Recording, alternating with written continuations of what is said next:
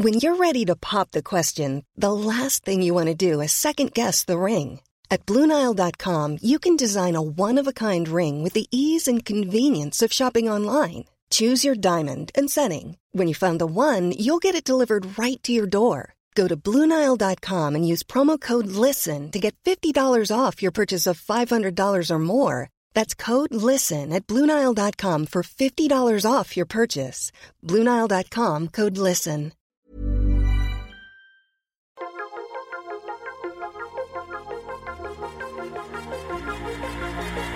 Bienvenue dans le podcast Biomécanique.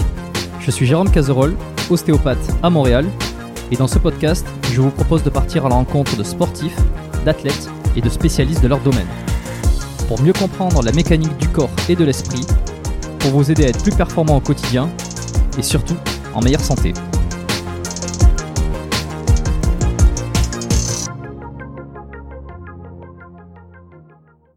Bonjour, euh, bonjour à tous. Bienvenue dans ce nouvel épisode.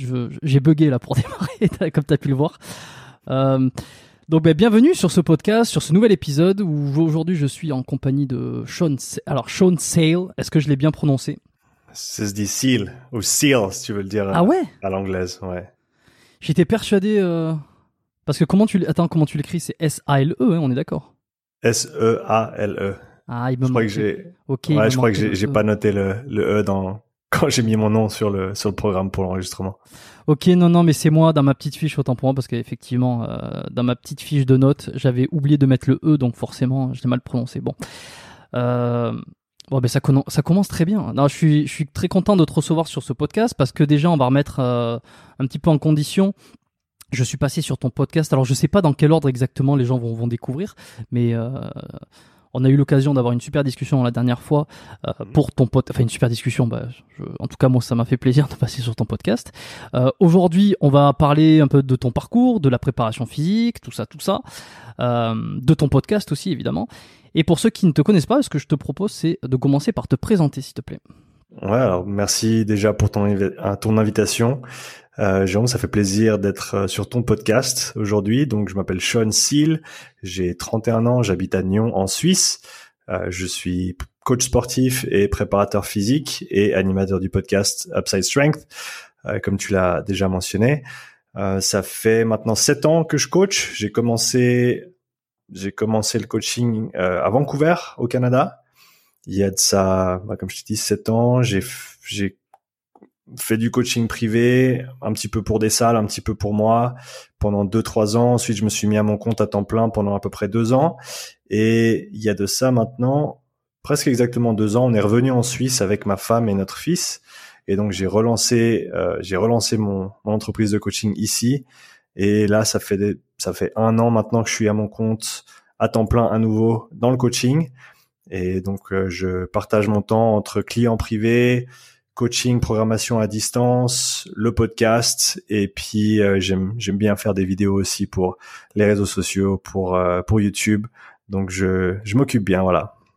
Ça fait un bel écho euh, un épisode que j'avais enregistré avec Ersoviac, justement, qui avait passé euh, une petite année euh, à Vancouver, euh, justement. Euh, euh, épisode qui est sorti, euh, que j'avais que j'ai reçu une deuxième fois. L'épisode est sorti il y a pas si longtemps, où ça a donné l'occasion euh, de discuter un peu euh, euh, de comment ça se passe à l'étranger. En tout cas, au Canada, lui, il était donc à Vancouver, sur le, le coaching, sur le fitness.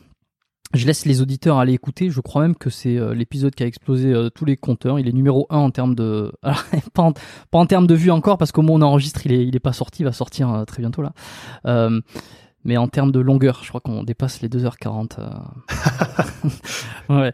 Et euh, Ersoviac, euh, Axel euh, est quelqu'un de bavard et euh, moi aussi. Enfin, moi aussi, j'adore, j'adore aller aller loin comme ça. Donc donc ça me fait penser à ça, à cet épisode que j'avais enregistré avec lui. Alors lui, il a passé moins de temps, donc c'est ça fait un bel écho là de savoir que toi, t'as as vraiment construit ton parcours là-bas. Euh,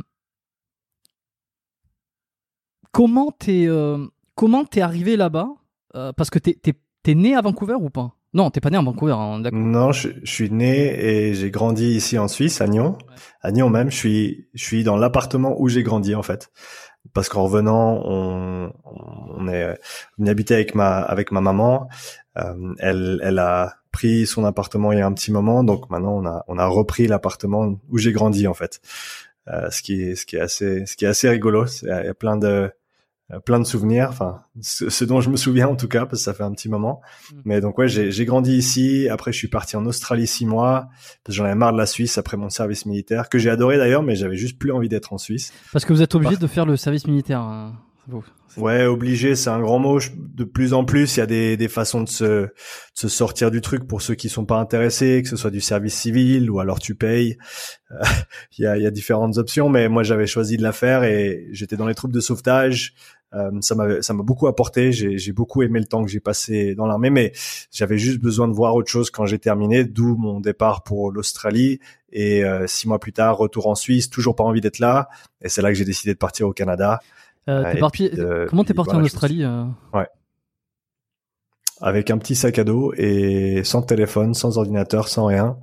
Et, euh, et je suis parti à Sydney à l'ancienne. Ouais, j'ai fait j'ai fait du Help Exchange. C'était un site que j'ai trouvé. L'abonnement c'était 10 francs par année et ça te mettait en relation avec des, des particuliers qui avaient soit des grandes propriétés, soit une ferme, soit d'autres projets. Et si tu veux, ils il t'offrait euh, il t'offrait le, la chambre et puis le couvert en échange pour je crois que c'était à peu près 4 heures de travail par jour. Donc ça te permettait de voyager à moindre coût et de, de faire plein de trucs différents et de, de, voir plein de, de, gens et de choses intéressantes. Donc j'ai j'ai fait ça pendant pendant six mois là-bas. J'ai rencontré deux trois personnes avec qui je suis encore en contact aujourd'hui ce qui est toujours sympa. Et euh, ouais c'était c'était ça m'a bien ouvert les yeux sur le les autres options qu'il y avait dans le monde à part euh, le petit, le petit coin où j'ai grandi. Mais je connais des, des gens qui, ont fait ça aussi, qui sont partis là-bas euh, faire des, aller cueillir des trucs comme ça dans, dans, les, dans des fermes en échange de, mhm. de, de, se faire d'être logé, d'être euh, d'être euh, alimenté. Mhm. Euh, pourquoi six mois? Parce qu'en général, ça dure. Enfin, je sais pas, les visas ils durent un an ou deux ans, non?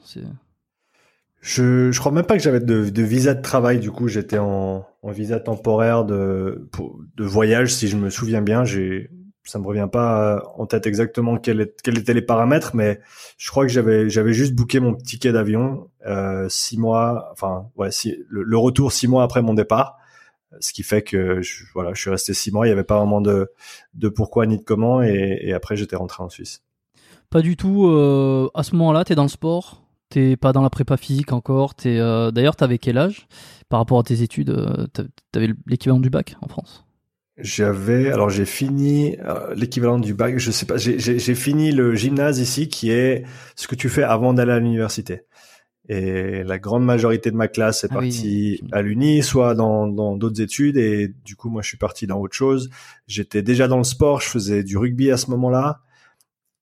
Et euh, j'ai pas eu vraiment l'occasion de, de, jouer ou de m'entraîner euh, en Australie. J'ai j'ai bien bu, j'ai bien fêté, on va le dire comme ça. Et euh, donc non, mais j'étais pas encore dans le dans le coaching à ce moment-là. Ouais, tu rentres euh, en Suisse et tu te dis, ben en fait, je veux pas rester. Pourquoi? Parce que ça, c'est une. J'ai l'impression que c'est une remarque, une une mentalité de plus en plus française. non pas que je non pas que je, pense que tout le monde dénigre la France, mais il y a le, le fameux French bashing, et puis ceux qui commencent à voyager, quand ils reviennent en France, il y a souvent ce ah non, je me rends compte que je veux absolument pas rester ici. Euh, j'ai rarement entendu ça de la Suisse, où euh, généralement c'est pas considéré comme, euh, comme un pays dont on a envie de, de partir pour, pour des raisons internes. Non, écoute, je pense que c'était vraiment le fait d'avoir passé un an et demi à l'armée. J'ai fait le service long. Soit tu fais quatre mois, puis ensuite chaque année tu retournes trois semaines jusqu'à ce que tu aies fini tes jours de service. Soit tu fais tout d'un coup. Moi, j'avais tout fait d'un coup. En plus de ça, j'avais gradé, ce qui voulait dire que j'ai fait plus de jours que un, soldat fait 300 jours au total, et j'étais sergent-major chef, et donc j'ai fait 500 jours. Et du coup, j'en avais, j'avais juste pas envie d'être ici. Après, je, je te cache pas qu'en revenant ici il y a deux ans, je me, je me rends compte que bah, on a de la chance d'avoir pu revenir ici. C'est, un pays qui est absolument extraordinaire. Mais le, on va dire, le moment dans ma vie où, où, je me trouvais quand je suis revenu en Suisse après mes six mois en Australie, c'était, c'était pas encore le bon moment pour me, pour euh, prendre, reprendre racine, on va dire. J'avais besoin de, de voir un petit peu autre chose encore. Ok, donc tu décides de partir à Vancouver. Euh, visa, comment tu t'es démerdé là euh, PVT classique? Pour le Canada? C'était ouais. Alors les, les accords sont pas les mêmes entre la Suisse et le Canada ou la France et le Canada. Ah ouais. Ils ont des accords qui sont assez particuliers, mais je me rappelle que j'avais, je crois que c'était trois mois ou six mois, sans trop de problèmes pour euh, juste pour voyager. Et euh, j'ai trouvé un club de rugby, je m'y suis mis directement et deux semaines plus tard, j'ai rencontré ma femme en fait, enfin qui est maintenant ma femme. Et tu t'es marié pour avoir les papiers, ah, bravo. Alors ça s'est pas exactement passé comme ça. Euh, en gros, je suis resté trois mois. Ensuite, je suis revenu en Suisse et euh, j'ai déterminé que la meilleure façon ou la façon la plus simple pour moi d'y retourner, c'était d'y retourner sur un visa d'étudiant. Donc, je suis reparti. J'ai fait le cours de pré-apprentissage en tuyauterie, en sachant que j'avais fait un an et demi de tuyauterie ici en Suisse avant de partir à, à l'armée. Tuyauterie, c'est quoi? Et euh, pipe fitting, euh, c'est pas c'est pas de la c'est pas plombier, c'est c'est sur du calibre un petit peu plus gros, c'est tout ce qui est commercial industriel. Donc euh, tout ce qui est travailler des, des tuyaux, du de la soudure, euh, calculer les angles et, et toutes ces, ces ces belles petites choses qui, qui me plaisaient énormément. Donc c'est pour ça que j'avais j'avais commencé ce ce cursus de pré-apprentissage au Canada. Et ensuite, l'objectif était de partir en Alberta où il y avait pas mal d'argent à se faire euh, avec tout ce qui est du pétrole, etc. C'était pas des conditions de travail super chouettes, mais par contre, ça payait bien. Mais entre temps, on a eu le petit et donc j'avais plus vraiment envie de, de partir de la maison. Et ce qui fait que j'ai cherché un job en ville. J'ai pas, je voulais pas faire de, de plomberie, c'était jamais vraiment mon truc, les, les petits tuyaux dans les maisons. Et donc, euh, à la place de ça, je me suis trouvé un, un boulot en peintre en bâtiment. J'ai fait ça pendant un an et demi, jusqu'au jour où euh, ma femme euh, me dise que fallait que je commence à me faire payer pour toutes les études que je faisais, enfin études entre grands guillemets. Euh, en gros, j'avais j'avais trouvé le, j'avais découvert le CrossFit en arrivant là-bas. J'avais fait deux trois cours. J'avais fait ma petite salle euh, à l'extérieur devant la maison. Ça me, j'ai- j'aimais beaucoup ça, mais j'avais jamais vraiment eu envie de faire de la compète en CrossFit. Mais du coup, je me, je me suis intéressé à l'haltérophilie et euh, j'ai commencé à faire de la compète euh, donc en Colombie-Britannique en haltérophilie. J'ai fait ça pendant deux ans et donc je passais, ouais, je passais facile 9-10 heures à la salle chaque semaine. Euh, quand j'étais dans le bus, je lisais des bouquins. Quand j'étais euh, sur mes échelles en train de peindre, j'écoutais des podcasts. Et donc ouais, c'est ma femme qui m'a convaincu de de- de- d'arrêter de, peindre et de commencer à coacher. Et donc c'est comme ça que j'ai commencé. Hmm, c'est intéressant parce que t'es pas du tout parti de là-bas euh, dans l'idée de, de, de faire une carrière dans ce milieu-là. Euh, t'es pas parti Non. euh, au Canada. Là où je pense, enfin une carrière, une carrière ou en tout cas développer ce, dans ce secteur. Là où je pense que Axel, qui euh, peut-être il nous écoute, si, si c'est le cas, Axel, salut. Euh, N'hésite pas à laisser un petit commentaire YouTube. Je sais que de temps en temps il, il laisse un petit commentaire quand il écoute les épisodes, euh, qui, qui les trouve intéressants. Euh, lui, il était parti, euh, lui, il était parti là-bas. Alors, il est revenu aussi en France pour le coup, euh, mais il était parti pour euh, pour travailler dans, dans le secteur déjà. Il était déjà était déjà dans le domaine. Euh, toi, tu t'es découvert là-bas. Je précise que ça y est maintenant, Alberta, euh, Colombie-Britannique. Je sais où ça se trouve. J'avais fait une, une, grave connerie. Non, mais parce que je, je suis au Canada aussi, sauf que je suis de l'autre côté. Je suis au Québec. donc Oh mais c'est grand, c'est un continent, donc en énorme. même temps, euh, tu vois, c'est. C'est énormissime. Et j'ai- fait euh, quand je discutais avec Axel justement, j'avais confondu. Je pensais que Alberta c'était euh, la province où se trouvait euh, Vancouver, alors que non, c'est la Colombie-Britannique. Et, euh, et, et je n'ai pas coupé ce passage. J'ai démontré ma, vulnérabilité en, en géographie que j'assume totalement. mais aujourd'hui, c'est bon, c'est réparé. Bon, très bien. Bah, t'arrives là-bas, tu, tu rencontres ta femme, tu découvres, enfin, tu découvres. Bah déjà, tu découvres le pays Euh, le, le crossfit, tu t'y mets à fond, et puis c'est elle qui te dit, euh, c'est marrant ça. Hein c'est, euh, Est-ce que derrière euh, chaque grand homme, il n'y a pas une grande femme, comme on dit? Qui finalement t'a En tout cas, c'est ouais, c'est c'est le cas pour moi. En tout cas, ça c'est sûr. Euh, je pense que il y a il y a un moment de de, de passage dans ma vie, de ben, depuis que je l'ai rencontré, qui qui ont été grandement influencés par euh, euh, par ses par ses pensées, par ses paroles. Donc euh, pour moi, c'est clair qu'elle joue une partie intégrale, intégrante, intégrale, inté- intégrante euh, de, de de mon parcours et de de mes de mes réussites. Ça c'est clair. Comment tu te formes là-bas quand euh, tu décides de, de te dire, bah tiens, euh, allez, euh, pourquoi je me lancerai pas dans le coaching? Parce que entre être un grand passionné et, et finalement pouvoir travailler, euh, déjà légalement, faut, j'imagine qu'il faut avoir un diplôme. Mhm. Quelle est la je démarche? suis- Qu'est-ce comment tu fais? Ouais, ouais, écoute, j'ai, j'ai fait une recherche sur Internet. j'ai cherché en gros le, la certification qui me permettrait de un avoir une assurance comme tu l'as dit pour commencer à, à coacher en bonne et due forme et euh, j'ai cherché laquelle était la plus reconnue de manière internationale, nationale, etc. Il semblait que c'était le, le, CPT de la NSCA qui est donc euh, Certified Personal Trainer et euh, donc la NSCA qui est basée aux États-Unis mais qui est de, de renommée internationale une association de tout ce qui est coaching, etc. Et donc je me suis, je me suis dit, je vais faire ça. Donc j'ai acheté le bouquin, qui est un pavé de, je sais plus, c'était 300, 300 ou 600, 300 pages, je crois, ou 600, je sais plus. C'était un gros bouquin. Et donc j'ai, je l'ai lu trois, quatre fois. Et deux mois plus tard, j'ai passé l'examen. C'était marrant. Tu devais aller dans un, tu devais aller dans un centre de, de tests certifié. Donc euh, tu avais des, des, des vitres partout. Fallait signer ton nom, fallait montrer ton passeport. Et, après, tu avais le test qui était qui était assez difficile, le test en ligne. Et il fallait, euh, je sais plus, 75%, 80% pour passer.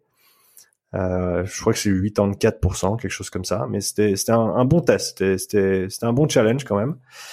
J'ai passé le test et, et donc j'ai commencé euh, j'ai commencé à coacher des des amis. Mais attends, excuse-moi, ça, ça, veut dire que t'as pas eu euh, à faire d'études? Non, dû, en fait, il, te suffit de passer l'examen pour prouver que tu es compétent dans le truc, mais t'as pas besoin de faire des études. C'est ça. Alors il y a, y a le cursus où tu vas en classe et tu, tu apprends et tu prends les cours, mais j'ai choisi la voie rapide, euh, qui était donc d'acheter le bouquin et de, de challenger l'examen en fait, sans passer par la case euh, je prends tant d'heures de cours, etc. Et pour quelles raisons certains élèves pourraient choisir de passer par, par euh, les heures de cours, sachant que ça prend beaucoup plus de temps et que c'est plus fastidieux alors? Peut-être ceux avec moins d'expérience ou aucune expérience dans le monde du, du, du fitness, de l'entraînement, etc. En sachant que j'avais déjà un, j'avais pas un gros bagage derrière moi, mais j'avais quelques années, j'avais des, enfin, depuis que j'étais petit, j'ai, toujours fait du sport, que ce soit du foot, du judo ou autre. J'ai trouvé le rugby quand j'avais 17 ans. Je me suis entraîné jusqu'à 21, 22. Et puis au travers du CrossFit, au travers de la thérophilie, comme je t'ai dit, je lisais énormément de bouquins basés sur, enfin axés sur l'entraînement. Euh, J'écoutais des podcasts aussi, donc je me suis un, petit peu quand même assez autodidacte dans ce dans ce sens-là. Pour moi, le pour moi l'examen c'était vraiment le juste la l'étape à franchir pour pouvoir coacher. Euh, c'était c'est pas loin de là, c'est pas dans ce bouquin-là que j'ai appris tout ce que je sais aujourd'hui, ça c'est clair. Ok, bon ben tu t'es mis à coacher. Euh, T'as pas, eu, pas pu faire à ce moment-là. Euh, en fait, t'as as démarré, t'as fait tes premières armes de coaching euh, à l'anglo-saxonne, finalement. Mhm. C'est après, euh, quand t'es revenu, que t'as peut-être vu des différences ou que t'as dû adapter quand t'es revenu en Europe, en Suisse. Ouais, j'avais aucune, j'avais aucune notion de ce qui se faisait en termes de coaching ici en Suisse ou en France voisine. Donc c'était intéressant en revenant il y a deux ans de commencer et, vraiment pendant la première année euh, de mon, de mon retour j'étais très très occupé entre euh, un petit peu de coaching la prépa physique avec euh, le club du rugby local et aussi j'avais un job à côté pour pour arrondir les fins de mois et donc j'étais très très occupé c'est vraiment cette dernière année que j'ai commencé à, à, connaître un petit peu la scène française du tout ce qui est fitness sport performance crossfit donc je connaissais vraiment pas du tout en fait il manquait une chier de vocabulaire aussi et ce que tu m'avais dit. J'ai dû apprendre tout ça en français vu que j'avais tout appris en anglais. Euh, il y a plein de mots que je disais faux et que je dis certainement encore faux aujourd'hui en français. Donc, euh, pour ceux qui écoutent, n'hésitez jamais à me corriger. Je peux toujours euh, m'améliorer dans ce domaine-là. Donc, ça, il y a eu un petit temps d'adaptation, surtout sur le, le côté vocabulaire, orthographe. Mais j'arrive gentiment à maturité là-dedans, je pense. Bon alors comment ça se passe tes euh, premiers coaching là-bas Tu rentres dans une salle de sport? Le, le, modèle, il ressemble à celui euh, français. Euh, c'est tu tu tu as une rétribution sur chaque coach coaché dans, dans la salle dans laquelle tu travailles? Ouais, alors ça, ça dépend vraiment des salles en fait. Il y a, y a des formats différents. Il y en a qui te payent à l'heure pour être là. Il y en a qui te payent juste certaines heures où tu coaches. Enfin, je suis passé par trois trois salles différentes quand j'étais à Vancouver, donc j'ai pu voir quelques quelques modèles différents. J'ai toujours eu mes, mes clients à moi que j'ai coaché euh, dans une salle où je louais du, du temps, si on veut si on veut le dire comme ça. Et après, j'ai pendant, comme je t'ai dit, trois ans à peu près, j'ai bossé avec mes clients et aussi avec euh, euh, pour pour une salle ou, ou plusieurs salles à certains moments.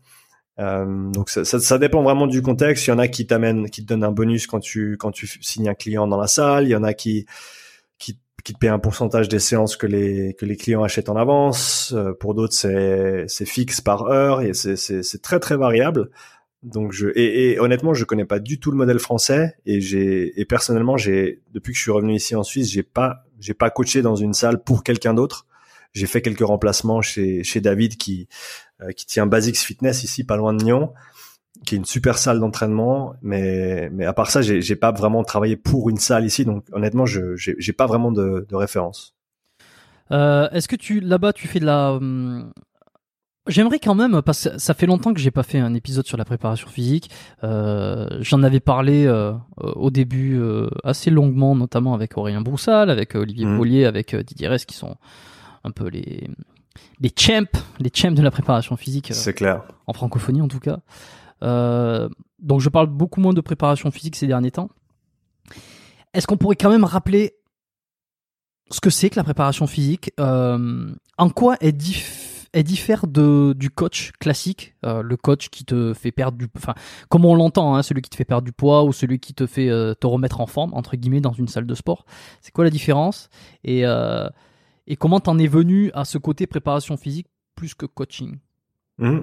euh, Je pense que c'est une bonne question. Pour certains, ça, ça peut se recroiser un petit peu suivant le contexte. Je pense que pour moi, la préparation, la préparation physique, c'est vraiment dès le moment où il y a un objectif de performance sportive, on peut commencer à appeler ça de la préparation physique. Donc même si euh, je pense que pour moi, même un, coach sportif qui, coach des particuliers, si une de ces personnes a un, un, objectif de performance sportive qui, qui voudra atteindre, à partir de là, ce que tu fais, c'est de la préparation physique. Donc, je pense que le, le terme de préparateur physique, c'est, voilà, tout le monde pourrait techniquement s'appeler préparateur physique si tu travailles avec des athlètes qui ont des objectifs de, de performance. Euh, donc, je, moi, je, je l'envisage comme ça. Après, je pense qu'il y a, a d'autres façons de, de, voir la chose. Comment j'y suis arrivé, c'est très simplement au travers du club dans lequel j'ai joué ici, le club de rugby du rugby club de Nyon. Et en revenant, le président m'a contacté, président avec qui je jouais à l'époque. Il m'a contacté, il a dit écoute, on cherche quelqu'un euh, en prépa physique, est-ce que tu est-ce que tu pourrais nous aider? Et donc c'est comme ça que je suis je suis rentré un petit peu dans ce monde-là. Ah, d'accord, t'as pas fait une une enfin après tu t'as étudié un peu derrière, mais t'as pas fait une formation particulière euh, pour retenir préparateur physique. Mais de toute façon, euh, je, y a pas de, je renvoie à l'épisode, c'était avec Julien Volant, hein, où on avait euh, discuté de tout ça, toutes les formations qu'il existait en France pour être coach, mm. entre STAPS, entre BPGEPS, entre entre les, les, les, formations un petit peu plus privées, tout ça. C'est un peu, ça peut paraître encore un peu flou pour certains. Euh, l'épisode Julien Volant, c'est le, le, premier, il était venu deux fois Julien, euh, c'était le premier épisode. Euh, c'est dans les 10, les 10 ou 15 premiers, je sais plus. Qu'est-ce que je voulais savoir? Moi, ce qui m'intéressait aussi, c'est de savoir est-ce que il y a une façon différente là-bas de d'appréhender la préparation physique ou en tout cas le, la performance physique, l'amélioration de la condition par rapport à ce que tu as vu en, en Europe plus récemment? C'est quoi les est-ce que là-bas, ils sont plus en forme euh, Est-ce qu'il y a des techniques miracles pour qu'ils soient plus en forme ou pas? Je pense qu'il y a une, de, manière générale, il y a une démocratisation de l'entraînement, de, renforcement musculaire, de travail hypertrophique et, ces choses-là, c'est beaucoup plus, on va dire, normal euh, en Amérique du Nord que ça ne l'est encore ici. Je pense qu'il y a encore énormément de, mythes qui tournent autour de ça, euh, que ce soit en Suisse ou en France voisine. des des gens qui veulent pas faire certains types d'entraînement parce que ça va, euh, je sais pas, ça va leur ça, ça va faire que leurs enfants ils grandissent plus ou des, des, des choses comme ça. Euh, les mythes, euh, les mythes. Oh, j'ai l'impression que ces mythes sont de plus en plus cassés. Euh, c'est vrai qu'il y a encore dix ans en arrière, il va y avoir des problèmes de tendons, il va y avoir des problèmes de, de, de, de taille, tout ça. Là, c'est de moins en moins quand même. J'ai l'impression même en salle de sport, les gamins de 16 ans, ils peuvent commencer à s'entraîner. Oui, mais on, mais on, il y a encore quand même une grosse retenue là-dessus. Euh, et en tout cas, c'est, je pense que c'est encore assez mal compris. Il, il faudrait un peu plus d'éducation autour des, des bienfaits du, pas de, des charges maximales à 13 ans, c'est pas ça que je veux dire, mais je veux dire pour que quand le gamin, il, si c'est un, si c'est quelqu'un qui a du potentiel et qui est dans un, dans un centre de développement, enfin, c'est clair que les, les, les jeunes, ils apprennent à bien bouger dès le plus jeune âge pour que quand ils arrivent à maturité physique et physiologique, là on puisse commencer à, à, appuyer un petit peu, à mettre pied au plancher et puis faire en sorte que les, les, les gamins progressent quoi. mais, pour, mais pour ça il faut une base. Tu peux pas juste faire des pompes et puis euh, et puis des squats avec euh, avec un élastique jusqu'à 15 ans et puis après enchaîner avec des des back squats à double poids de corps quoi. C'est je pense qu'il y a un entre deux mais il est encore trop mal compris à mon avis. Encore une fois, c'est une généralisation parce qu'il y a énormément de gens qui le font très très bien, mais il y a encore une grande partie de la population surtout qui, on va dire la population qui est pas nécessairement très sportive ou pas très éduquée dans ce qui est du monde du sport qui, qui pensent encore que voilà c'est dangereux, faut faire attention. Mais, mais je pense que cette peur vient vraiment d'un manque de, de compréhension plus que de mauvaise foi ou autre chose. Euh, d'où tu penses que ça vient euh, cette histoire de le sport euh, diminue la croissance, enfin en tout cas peut, peut, peut retarder la croissance ou peut entraver la croissance quand on est jeune? Si je me trompe pas, j'ai peut-être j'ai peut-être tort là-dessus, mais si je me souviens bien, ça venait des en gros des études qui avaient été faites en je sais même pas c'était des, études ou des anecdotes qui sortaient de de du l'URSS et où en gros les, les gamins étaient étaient chargés euh, comme des mulets. Et là c'est clair que quand tu commences à introduire des des hormones de croissance et des choses comme ça à, un jeune âge euh, tu vas avoir un, un certain effet sur la sur la croissance. Euh, si je me souviens bien, ça partait de ça, et donc après, euh, le raccourci très simple, c'est que si tu lèves des poids, ben tu vas, tu vas pas grandir. Mais donc il, me semble que c'était ça, c'était les stéroïdes, c'était, c'était tout ce qui est des, des petits compléments euh, que, que certaines nations aimaient bien utiliser avec même les jeunes à, l'époque. donc je, je crois que ça vient de là, mais honnêtement, je suis pas très sûr. Ok, parce que quand on y pense, euh, quand on est en pleine croissance, au contraire, si on prend un petit peu de recul, on s'amuse, là, on, essaie de théoriser, enfin pas théoriser, mais on essaie de creuser le truc euh, pour les plus intéressés. Euh, quand on y pense, un os, euh, quand il est dans sa phase de croissance, en fait, c'est entre le, entre la partie milieu de l'os et puis la fin de l'os, en gros, que c'est là où il y a le plus de potentiel de croissance. Le cartilage de de conjugaison, je crois que ça s'appelle. C'est ça qui prend le, c'est ça qui grandit. Euh, je demande à tout le monde d'aller vérifier euh, ces informations évidemment. Hein. on ne prend pas au mot tout ce que tout ce que je dis, c'est des, des, euh, des, trucs que j'ai vu il y a longtemps. mais en fait, sachant que si on prend le, le, le processus de l'adaptation, c'est-à-dire que le corps s'adapte à ce qu'on lui à ce qu'on lui donne, mhm. je pense que mettre une contrainte ou en tout cas une contrainte mécanique et sur un os, sur un cartilage à ce moment-là, peut davantage l'aider à se à se renforcer, à se développer. Mmh, mmh. plutôt qu'à s'arrêter. Ou alors, ou alors, on peut voir les choses différemment. On peut se dire, bah tiens, si on met trop de contraintes sur le cartilage de conjugaison, euh, il va se solidifier plus vite, donc il va perdre, euh, il va perdre sa capacité de croissance. Ouais, honnêtement, je serais intéressé d'avoir la réponse à, à cette question parce que j'aimerais bien avoir la, la, bonne info à partager quand les gens me, me posent cette question-là.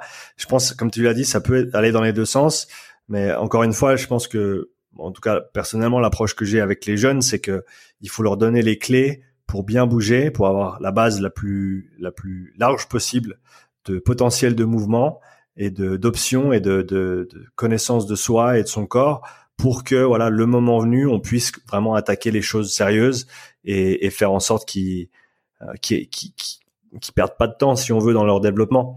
Euh, mais, mais encore une fois, voilà, c'est toujours individuel, c'est toujours ça dépend toujours du sport et ça, ça dépend d'énormément de facteurs, mais euh, ouais, je pense qu'il y a encore un, un, grand stigma de ce côté-là, malheureusement. Donc il faut, voilà, faut continuer à éduquer les gens, faut continuer à, à expliquer pourquoi et, et, et, surtout comment on le fait bien et comment ne, ne pas le faire, bien sûr. Comment euh, concrètement tu t'y prends, toi par exemple, si tu un jeune de 16 ans qui vient te voir euh, ou qui te contacte ou qui, qui vient directement te voir en, euh, pour, pour, un coaching, pour un suivi. Quoi. Il te dit, bon voilà, moi j'ai envie euh, d'être euh, soit meilleur dans mon sport, soit... Ouais, c'est un, un, rugby. Tu travailles toujours pour l'équipe de rugby là, en ce moment? Ouais, je travaille avec l'équipe. Bon, là en ce moment, il se passe rien malheureusement parce que hmm. la la situation, la, la, la, situation, la confédération a, a mis un petit peu la clé sous la porte à tout ce qui est des sports de contact pour le moment. Donc on, on est en attente. Je travaille aussi avec l'académie nationale suisse des donc les juniors, les U14 à U18.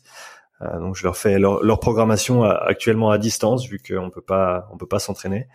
Euh, donc comment je ouais ouais, ouais bah justement voilà bon exemple Comment tu t'y prends concrètement sur euh, pour pour cet effet progressif quoi? Mhm. bah, tu commences avec des, des choses qui sont plus simples, euh, moins lourdes, euh, plus lentes, et tu progresses gentiment vers des choses qui sont plus complexes, plus lourdes et plus rapides. C'est pour pour faire très très simple, ça va être le, la progression, et ensuite euh, comment appliquer ça de manière pratique. J'essaie de j'essaie de, enfin, j'essaie pas. J'ai j'ai pris, on va dire, cette catégorisation d'autres gens qui ont fait beaucoup plus de d'études que moi et de recherche que moi dans le domaine. Et si tu veux, je, j'essaie de, de, casser, on va dire, toutes les compétences physiques dans les euh, dans les suivantes, tout ce qui est vitesse, sprint, changement de direction, ensuite tout ce qui est explosif, donc euh, pliométrie, euh, ensuite tout ce qui est plus côté puissance, donc saut lesté, euh, ensuite, on a tout ce qui est renforcement musculaire pur et dur. après, on a tout ce qui est accessoires, hypertrophie, euh, euh, prévention, etc. Ensuite, on a tout ce qui est conditionnement, endurance, cardio, etc. Et finalement, pour le rugby, très très important, préparation au contact.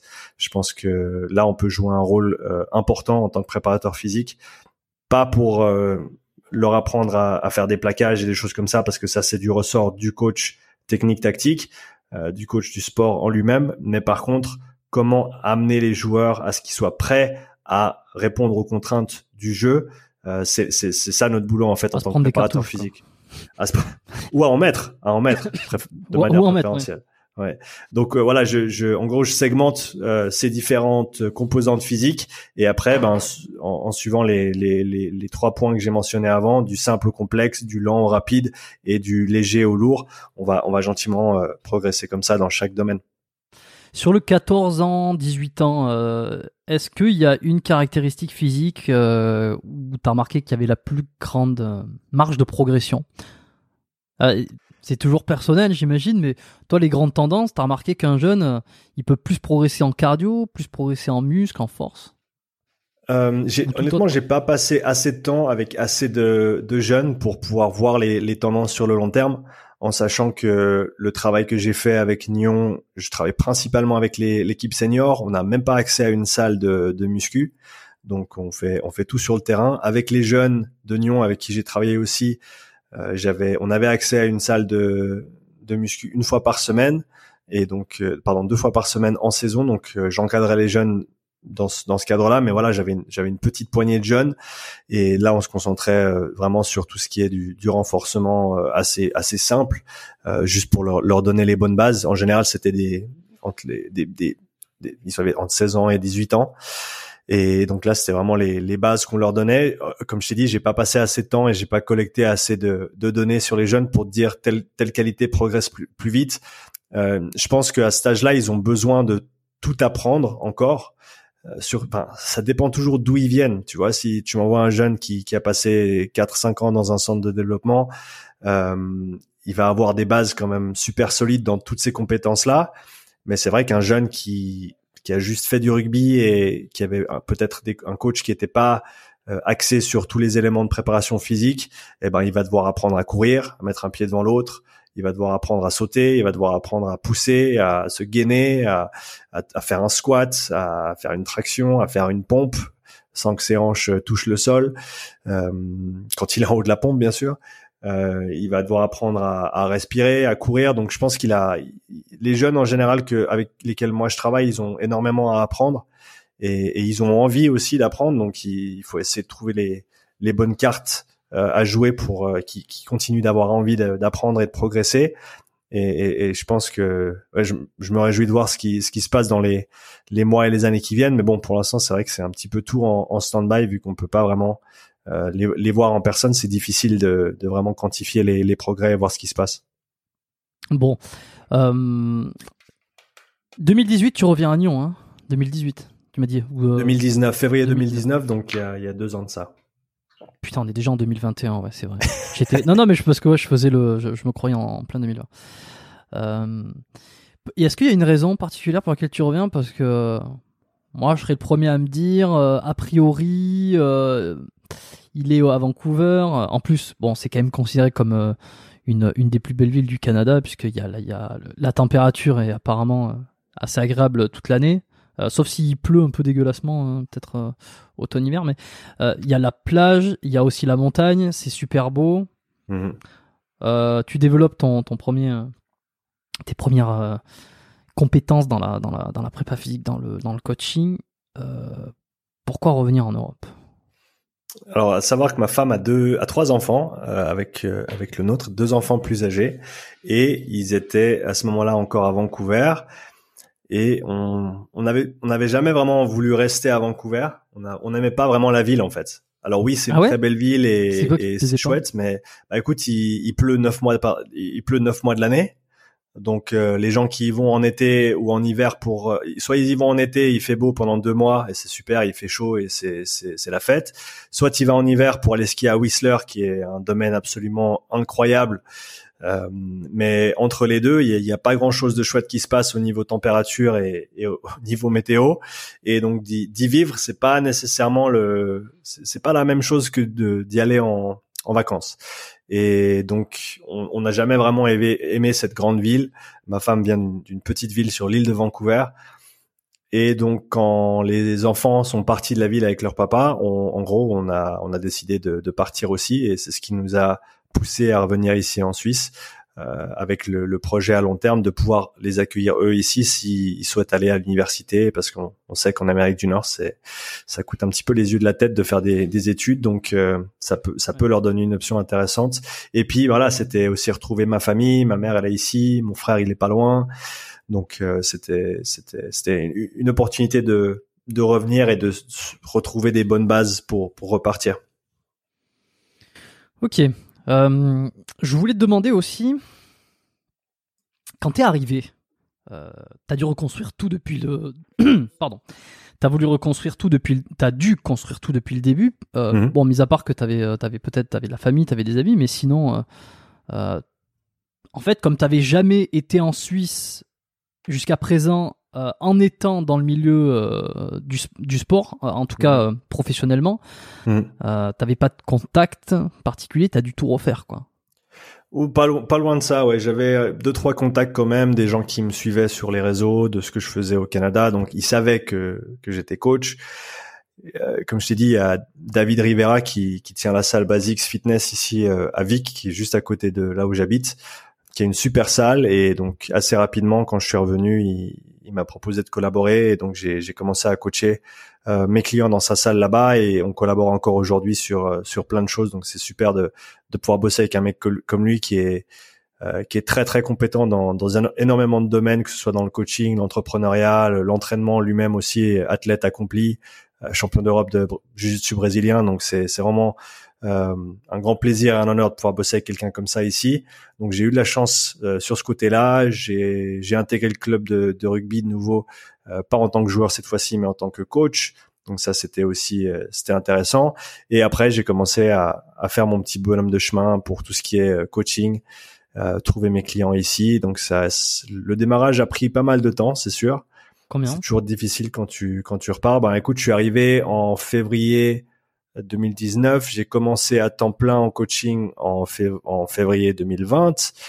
Et je dirais qu'à partir de ce moment-là, ça m'a bien pris euh, 6, 7, 8 mois pour euh, pour avoir des, bases solides sur lesquelles sur lesquelles travailler quoi. Mais tu vois ça ça remet en perspective aussi pas mal de choses parce que le milieu du, du coaching euh, des milieux saturés, tout ça. Bon, j'en ai euh, parlé plusieurs fois hein, dans, dans, quelques épisodes. Euh, je pense que le milieu du coaching n'est pas le seul milieu où ça commence à être saturé, où faut, faut un petit peu se battre pour faire sa place. Hein. Euh, D'ailleurs, on en avait discuté euh, sur euh, ton podcast Upside Strength, mhm. que j'ai bien prononcé, j'espère. Magnifique.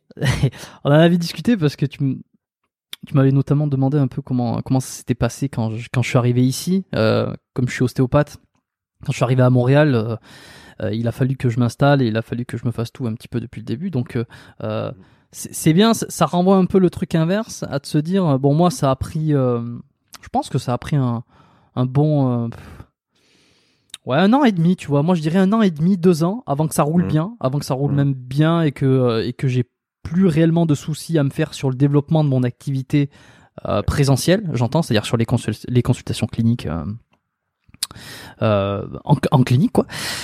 Et euh, donc je pense que ça a pris un peu plus de temps que toi. Toi, t'avais, euh, t'as l'air de, Alors bon, peut-être que tu connaissais aussi, donc t'as eu la chance d'avoir quelqu'un qui t'a, qui t'a un petit peu mis un starter, mais mais je sais à quel point c'est, difficile donc de démarrer de zéro. Qu'est-ce que tu as fait Qu'est-ce que tu as fait? Parce que, à part, à part ce que tu nous as raconté là, qu'est-ce que tu as mis en place, euh, toi, pour essayer de te faire connaître, pour essayer d'avoir des clients, pour essayer d'avoir. On, dit client hein, en préparation mmh. physique et en coaching. Là où euh, en dostéo, on, on, dit, on dit client aussi, mais, euh, mais les gens préfèrent qu'on dise patient parce que ça fait moins. ça fait moins business. Bon. ouais, qu'est-ce que tu as mis en place? T'as fait un site web, t'as fait de la, de la pub? Est-ce que vous avez le droit de faire de la pub? Comment tu t'en es sorti? Est-ce qu'on peut inspirer là s'il y a des coachs qui nous écoutent et qui veulent faire leur trou? Hmm, j'ai refait mon site web. J'ai recommencé, j'en avais un au Canada. Je l'ai recommencé de zéro euh, parce que en sachant que le, le, référencement local, il est influencé par le serveur sur lequel se trouve ton site web où tu l'héberges. Euh, et donc le mien était hébergé avant au Canada, donc j'ai repris un hébergement suisse. J'ai recommencé mon site web. J'ai j'ai fait pas mal de, de, boulot dans tout ce qui est marketing et, et référencement, euh, que ce soit local ou, ou, ou euh, SEO, des choses comme ça. Donc j'ai j'ai fait ça dès le départ euh, parce que en sachant que ça prend du temps le, référencement et à, se mettre en place, à être trouvé, etc. Donc j'ai commencé ça euh, dès le départ. C'est la première chose que j'ai fait. Quand tu dis le référencement, c'est que tu as écrit des articles sur ton site ou euh, tu as optimisé des pages, tu as, confié cette mission à, une agence ou comment Non, non, j'ai fait j'ai fait moi-même parce que justement comme je l'avais déjà fait dans le passé pour une autre entreprise qu'on a montée au Canada avec ma femme. Et donc c'est moi qui, qui me suis occupé de tout ce qui est marketing. J'ai vraiment plongé là-dedans. Euh, avec les deux pieds, on va dire, et, et je suis allé assez loin, donc je, je, comprends bien comment ça marche, et donc j'ai pu faire mon propre référencement. Euh, donc j'ai optimisé tout mon site pour faire en sorte que les gens me trouvent, tout simplement, euh, en anglais et en français. Donc j'ai fait le site en deux langues, euh, vu que je suis bilingue et, et qu'il y a une, y y a une grosse partie de la population, enfin grosse partie, il y a une, y a une partie importante de la population ici sur la côte en tout cas qui, qui est anglophone, euh, qui, qui, qui compose d'ailleurs la majorité de mes clients euh, aujourd'hui. Et donc ça, c'est quelque chose qui me qui m'apporte des clients, des nouveaux clients euh, presque, enfin en continu. Je, veux dire que le 80% des clients que j'ai aujourd'hui en, privé, c'est des gens qui m'ont trouvé grâce à mon site internet. Genre qui ont tapé des mots clés sur Google pour qui ont tapé euh, personal trainer Neon et, et je suis je suis dans le top 3. J'ai fait en sorte d'avoir une, une belle présence sur Google My Business. Donc euh, pour ceux qui savent pas, tu vas sur google.com ou .fr euh, suivant où tu te trouves et tu crées un compte Google My Business et ça te permet d'avoir euh, donc un, référencement directement sur Google. Il y a des, des façons d'optimiser euh, ton site en relation avec ta page Google My Business. Tu trouves ça sur sur YouTube, c'est assez simple à faire. Ça prend un peu de temps, mais c'est simple une fois que tu as les instructions. Et ensuite, tu fais en sorte d'avoir euh, d'avoir beaucoup de, de, de témoignages de, de, de, tes clients avec qui tu travailles sur ta page, parce que ça c'est une chose qui est qui est absolument certaine. Je pense qu'il il suffit de penser à soi-même quand on va chercher un nouveau service localement et qu'on regarde les trois premiers qui sont notés sur la carte en général, si on cherche de manière locale, si tu en as deux qui ont genre un ou deux euh, témoignages et un autre qui en a 30 et puis que c'est cinq étoiles, tu vas pas réfléchir très longtemps avant de cliquer sur celui qui a le plus de référencement de, de haute qualité. Mm. Donc ce que j'ai fait simplement, c'est que j'ai demandé aux clients avec qui j'avais travaillé au Canada de, en sachant que tu peux pas, tu voilà, tu peux pas transférer ta page Google My Business d'un pays à l'autre. Donc j'ai dû la recommencer de zéro. Pareil. Oui, c'est considéré comme un nouvel euh, établissement. Et donc voilà, exactement, c'est ça. Et donc j'ai j'ai demandé à mes clients du avec qui j'avais travaillé au Canada de me, laisser un commentaire ou de même de faire un copier-coller du commentaire qu'ils m'avaient fait sur ma page canadienne, tout simplement. Donc pour commencer à avoir des des retours. Et c'est quelque chose que je fais euh, régulièrement aussi. C'est j'ai pas j'ai j'ai pas un comment dire ça j'ai pas un rappel dans mon agenda mais après deux ou trois mois de travail avec quelqu'un, euh, après une bonne séance, toujours bien sûr, euh, tu, tu, demandes à ton client de, de, te laisser un commentaire, tu lui envoies le lien et tu fais en sorte que ça se fasse parce que c'est c'est énorme en termes de, de, valeur ce que ça apporte. Le fait que d'autres gens euh, valident ce que toi tu fais, ça donne une, une euh, comment dire ça, une, confiance aux, gens qui vont t'approcher. Euh, c'est la moitié du travail qui est déjà fait quoi. Ouais, c'est la preuve sociale. C'est ça, la preuve sociale. Euh, je recommande d'ailleurs de tous euh, coach, euh, préparateur physique, ostéo, alors kiné, je sais pas par contre parce que c'est, je m'engage pas pour kiné, mais en tout cas toutes les professions libérales, bah kiné aussi finalement, mais j'imagine qu'ils ont le droit de créer leur, mais oui ils peuvent créer leur leur Google Maps. C'est de le faire le plus tôt possible en fait parce qu'il y a un élément essentiel, c'est la la, longévité, à savoir plus ça fait longtemps. Google met en avant donc ceux qui ont de bons commentaires, mais aussi met en avant ceux qui sont là depuis longtemps. Donc moi je me souviens, alors je sais peut-être que les algorithmes ont changé depuis, mais il y a trois ans maintenant, lorsque je suis arrivé, je l'ai créé avant de commencer à apparaître. c'est vrai que je me suis très peu occupé euh, des, évaluations parce que comme j'étais pas toujours dans le même endroit, j'étais pas tout le temps aux mêmes endroits non plus. Euh, c'est pas un truc dont, j'ai mis beaucoup d'efforts, mais en tout cas, avant de commencer à apparaître, c'est vrai que ça a mis un peu de temps parce que euh, Google il aime bien que l'établissement il ait fait un petit peu, il ait fait ses preuves en termes de longévité, que ça soit pas juste un truc qui s'est qui créé puis qui s'est qui s'est au bout de six mois a arrêté et puis a été supprimé. Donc c'est au bout d'un an que j'ai commencé à apparaître pas mal sur Google My Business. Mais c'est vrai que c'est bien pour les recherches euh, euh, locales. Ouais, très important. Euh, d'accord, donc ça c'est pas mal. Qu'est-ce que tu as Site web, Google My Business, qu'est-ce que tu as essayé de faire d'autre hein? Ben, dès le moment où j'ai eu un petit peu plus de temps, parce que comme je t'ai dit, j'avais des, des, très très très grosses semaines quand j'ai fait la transition sur la première année, donc j'ai pas vraiment pu me consacrer autant que je le voulais à, à la production de contenu en ligne. Euh, mais c'est clair que dès que j'ai attaqué à temps plein, ben en gros, j'ai pris un petit peu l'approche de Gary Vaynerchuk pour ceux qui connaissent, qui est dans le marketing digital. En gros, je me suis transformé euh, en une, euh, une, maison de d'édition, de publication, en gros une entreprise média slash coaching.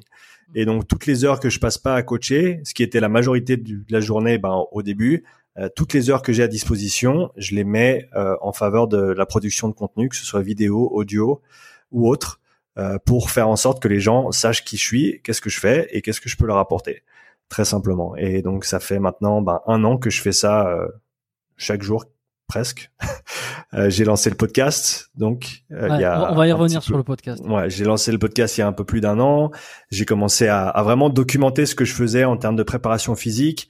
Et ce qui est super intéressant, c'est que maintenant ça, j'utilise ma production de contenu comme euh, comme opportunité de réflexion, comme opportunité de d'avoir des retours critiques sur ma façon de voir les choses et de les, les structurer et de, d'y penser.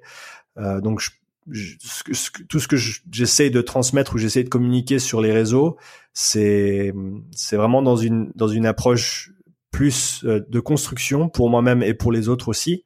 Je pense que c'est au travers des échanges qu'on évolue tous et, et, moi, ça me fait énormément avancer de d'essayer de structurer ma pensée, d'essayer d'apporter des choses concrètes, d'essayer de d'expliquer pourquoi je fais ça et pas et pas quelque chose d'autre. Et donc c'est vraiment dans cette démarche là que que je produis un maximum de contenu chaque jour euh, pour euh, voilà communiquer ce que je fais, potentiellement aider d'autres coachs aussi à avancer s'ils sont coincés ou s'ils sont à une étape euh, précédente dans, le, dans leur développement. s'il y a quelque chose que je peux leur apporter, je pense que le, je vais revenir un petit peu sur ce que tu as dit avant, la saturation du marché. À mon avis, on en est très très très très très loin. Euh, en fait, c'est simplement que les gens ils savent pas à quel point ça peut leur changer la vie de travailler avec quelqu'un qui qui leur permet de mieux bouger, se sentir mieux, d'avoir plus d'énergie, de jouer avec leurs enfants, de de, de pouvoir performer dans leur sport de prédilection. Je veux dire, c'est c'est tout des choses que qui, qui apportent énormément aux gens. Et mais, mais je pense que encore et surtout en Europe, euh, c'est beaucoup, c'est pas encore euh, complètement connu ou accepté et courant. Donc je pense qu'il y a encore du beaucoup de, de, de trajets à, faire de ce côté-là, de d'éducation, on va dire, de Monsieur et Madame tout le monde. Et, et, et jusqu'à ce moment-là, il y aura, il y aura toujours de la place euh, pour, pour, pour du monde. Il faut simplement que les gens sachent que tu existes. Si tu fais ton truc dans ton coin et que je pense même qu'aujourd'hui, un site web, t'en as pas oui, je pense que tu en as besoin si tu veux faire les choses bien et tu veux être référencé, etc. Mais je pense que tu peux commencer avec très très peu. Mais malgré ça, si t'es nulle part sur les réseaux, si personne sait ce que tu fais, eh ben ils vont avoir beaucoup de peine à, venir te chercher, à, à t'engager pour tes services.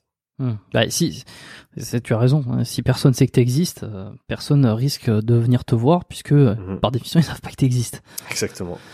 Euh, est-ce que tu penses que d'avoir été formé à l'étranger euh, t'aide à, à être plus crédible, euh, ouais, avoir une crédibilité un petit peu différente de par rapport à ce que, ce que tes collègues ou tes, tes concurrents, euh, entre guillemets, pourraient euh, proposer. Est-ce que, alors d'un point de vue communication, mais aussi d'un point de vue formation technique, est-ce que tu penses vraiment avoir une plus-value du fait d'avoir été formé au Canada? Enfin, Je formé. Pense pas. Je pense pas. ouais, bah voilà, c'est ça. C'est je, je, je pense pas. Et, et, et crédibilité, je pense que la crédibilité, elle vient du travail que tu fais, du service que tu fournis. Euh, pas de d'où tu viens et de, de quelle lettre tu as après ton nom et de, de choses comme ça. Je veux dire, comme, comme tu l'as relevé au début, j'ai, j'ai lu un bouquin, j'ai passé un examen. J'ai pas, j'ai pas, j'ai pas de, j'ai pas de master, j'ai pas de doctorat, j'ai pas fait d'études, je suis pas allé à l'université. Beaucoup des, beaucoup de monde avec qui je, je converse euh, bah, récemment, ils, ils ont tous fait leur, leur leurs études en STAPS, ou ils ont fait un master, ou ils ont fait leur doctorat.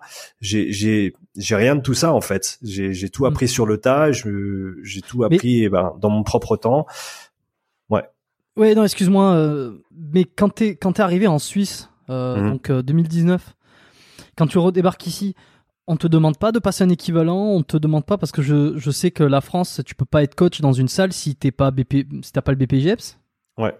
Non, en Suisse c'est différent. toi il n'y a pas de il y a pas de prérequis on va dire national ou, ou qui est qui est le même sur tout le sur tout le pays simplement ce que j'ai fait c'est que j'ai contacté un ami qui qui travaille dans les assurances et j'ai dit est-ce que est-ce que ma certification est reconnue comme étant valable pour être assuré en tant que coach sportif? Voilà. Et, à partir du moment où elle l'était, eh ben j'ai pu commencer à pratiquer en étant assuré et euh, donc c'est vraiment là où, où j'ai recommencé quoi. Ok, ça me fait penser un petit peu aussi au parcours, euh, certains parcours de The Rob, euh, très peu connu euh, actuellement. Je, je, rigole quand je dis ça. Je sais pas si tu le connais, The Rob, Rob Transformer, qui fait qui, qui fait des, des vidéos, qui parle beaucoup de, de stéroïdes et de produits dopants sur le sur YouTube. C'est ça qui le fait exploser là ces derniers ces derniers temps tu pourrais regarder The Rob Transformer. Et euh, je l'ai eu sur le podcast, on a fait un super épisode euh, qui, je dois l'admettre, je ne sais pas si l'épisode sera sorti avant que avant celui-là ou il, où il sortira après. Euh, mhm. J'ai pas encore euh, vu le, la chronologie de, de la publication des, des épisodes. Mais euh, c'est un peu son parcours aussi où finalement il a beaucoup beaucoup appris sur le tas. Il n'a pas passé les diplômes classiques ou, ou le, le, les trucs dont on, dont on devrait passer en quelque sorte. Ça mhm. ne l'a pas empêché de, de, de fonder euh, euh, ses, ses, ses, suivis, de fonder sa, je sais pas si on peut dire sa, sa façon de faire, mais en tout cas, il, bon, il a créé son entreprise, il a créé sa marque, la marque de, de Rob Transformer. Euh, mm. Je laisse tout le monde aller découvrir son parcours parce qu'il est assez incroyable et puis il a, il a un franc parler euh, qu'on aime ou qu'on n'aime pas. Bon, moi, c'est des personnes qui sont euh, clivantes, euh, clivantes, passionnées, passionnantes. Donc euh, The Rob, euh, je suis pas certain qu'il nous écoute, mais si c'est le cas, je te passe un, petit coucou. Euh, donc c'était pour faire le, le, petit parallèle avec lui. Euh, je voulais, je voulais demander, alors je voulais savoir aussi parce que ça t'a pas forcément donné une grande avance d'avoir été euh, d'avoir été à l'étranger ou d'avoir euh, parce que tu t'es formé beaucoup par toi-même, on, on, a compris. Mais est-ce que tu as une façon de faire en particulier Qu'est-ce que les gens viennent chercher chez toi? Tu vois? En tant que coach, en tant que préparateur Pourquoi ils te choisissent toi plutôt qu'un autre? Si on enlève le côté bouche à oreille, on enlève le côté recommandation, euh, est-ce que tu as une spécialité, une façon de faire? Euh, je pense pas avoir une spécialité. Je pense avoir une approche qui est assez pragmatique et du fait de peut-être mon manque d'éducation formelle dans le domaine, je suis pas où je pense ne pas être autant biaisé par euh, certaines anciennes idées ou euh, ou certains mythes qui sont encore, euh, on va dire, qui, qui, qui ont encore un impact sur le, les coachs de manière générale et, et certains comment dire ça certains cursus éducationnels pour les coachs donc je pense que je suis parti avec vraiment une avec une carte blanche quoi avec une, page vierge plutôt que d'avoir un, un modèle préformaté qui qui m'était transmis de voilà d'un d'un certain cursus. Donc je pense que j'ai je, le considère comme un avantage aujourd'hui le fait de pas avoir cette formation formelle on va dire et d'avoir dû simplement apprendre en, lisant différentes choses, en écoutant différentes personnes parler, en regardant ce qui ce qui tient et ce qui tient pas de manière concrète et, pratique et, même des fois théorique quand tu quand tu euh, mets deux idées l'une face à l'autre et que tu raisonnes de manière euh, intellectuellement, euh, intellectuellement honnête, tu arrives en général à, déterminer laquelle des deux sera la plus sera la plus correcte ou la plus juste dans ce contexte. Je pense qu'il y a encore pas mal de pas, pas d'idées reçues, mais il y a, il y a pas mal de, de, de coachs qui s'associent encore à soit des méthodes, à, à certaines pratiques, à certains exercices. Et, et j'essaye de, j'essaye le plus possible de me détacher de tout ça et de vraiment regarder l'athlète, la personne.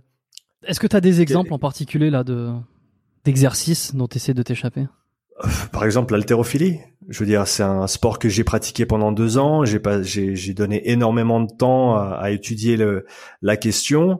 Et aujourd'hui, c'est un, c'est des exercices que j'utilise extrêmement peu. J'ai. Tu, te, tu te fais pas taper sur les doigts? C'est une question hein, parce que je suis pas dans le milieu de la préparation physique. Ouais, ouais, je sais que j'entends très très souvent que l'haltérophilie est, est, très très appréciée des préparateurs parce qu'il y a de nombreuses composantes euh, euh, Absolument. qui sont transférables sur dans plein de sports. Et je suis tout à fait d'accord avec toi. Mais quand tu me quand tu me donnes si tu me donnes un joueur de 25 ans qui était en centre de développement, qui a des qualités physiques déjà qui sont correctes, voire même euh, au-dessus de la, de la moyenne, qui a des compétences techniques en haltérophilie qui ont été développées pendant des années par des coachs compétents, eh ben c'est clair qu'on peut lui donner de l'haltérophilie à ce gars-là. Par contre, tu me donnes un jeune de 16 ans qui a pas beaucoup de temps pour s'entraîner. On est un club amateur ici, on s'entraîne deux fois par semaine. Il sait déjà, il sait même pas comment faire un squat. Il sait même pas se mettre en position de mêlée.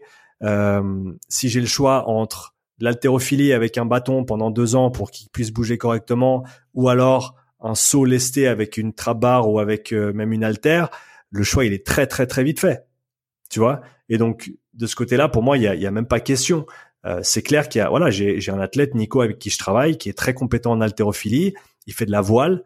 Euh, ça requiert pas nécessairement des qualités euh, explosives telles qu'elles sont développées avec l'haltérophilie, mais euh, il a besoin des, il a besoin d'avoir des jambes, il a besoin d'avoir des hanches euh, qui sont vraiment solides pour son sport. Il apprécie énormément l'haltérophilie. Alors on fait de l'haltérophilie. Euh, par contre, encore une fois, la, la, grande majorité des gens avec qui je travaille, qui sont pas compétents en haltérophilie, à moins que ce soit leur sport, à, moins qu'ils veuillent faire, veuillent faire de la compétition en haltérophilie ou en CrossFit, tous les deux requérant une technique euh, d'haltérophilie plus que correcte. Euh, S'il y a une autre option, en termes de choix d'exercice pour développer euh, ses qualités explosives, euh, encore une fois, le choix il est très très vite fait pour moi. Ok. Bon, l'haltérophilie, tu essaies de t'en détacher quand tu penses que c'est euh, pas forcément le plus utile. Euh, Est-ce qu'il y a, a d'autres euh, principes comme ça que, que tu essaies de remettre en cause? Enfin, pas remettre en cause, mais euh, essayer de casser des certains dogmes et essayer de voir les choses différemment.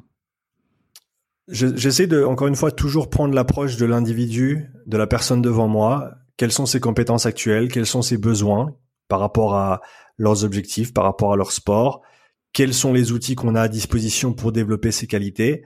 Quels sont les exercices qui sont absolument euh, nécessaires pour que cette personne puisse se développer? En, en, général, il y en a, il y en a pas. Il y a toujours plusieurs options. Il y a toujours un choix à faire. Et le choix, à mon avis, s'il est basé sur la préférence du coach, c'est pas le bon choix.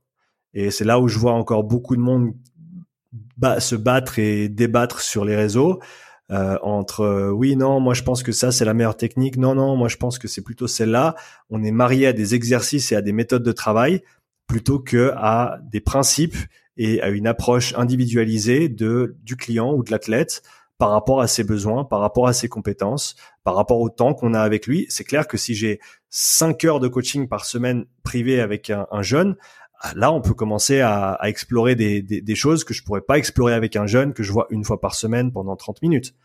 Tu vois, donc je pense que c'est toujours dépendant du contexte, mais dès le moment où, en tant que coach, tu te maries à une certaine approche, ça va avoir un impact négatif à un moment donné sur les gens avec qui tu travailles. Sauf si, bien sûr, tu te spécialises en, bah, en haltérophilie et tu bosses qu'avec des haltérophiles ou avec des crossfitters. Ah ben là, voilà, banco, bravo, t'as gagné et c'est super. Hein et j'ai absolument rien à dire de négatif sur les sur les coachs qui utilisent l'haltérophilie avec leurs athlètes. Mais si tu leur poses la question pourquoi t'as choisi ça et puis pas ça, qui est un mouvement peut-être beaucoup plus simple, qui prend beaucoup moins de temps à développer, qui te développe les mêmes compétences euh, physiques, et que la personne répond bah parce que euh, moi j'aime bien l'altéro, c'est à mon avis c'est pas la meilleure réponse possible.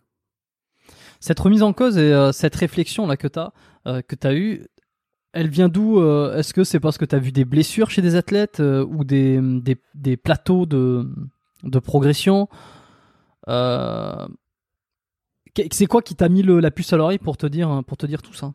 Ouais, c'est des c'est des coachs qui ont qui ont passé des, des décennies dans le dans le domaine de la préparation physique, qui ont fait beaucoup plus de, de recherches et d'études que moi et euh, qui ont beaucoup plus d'expérience pratique.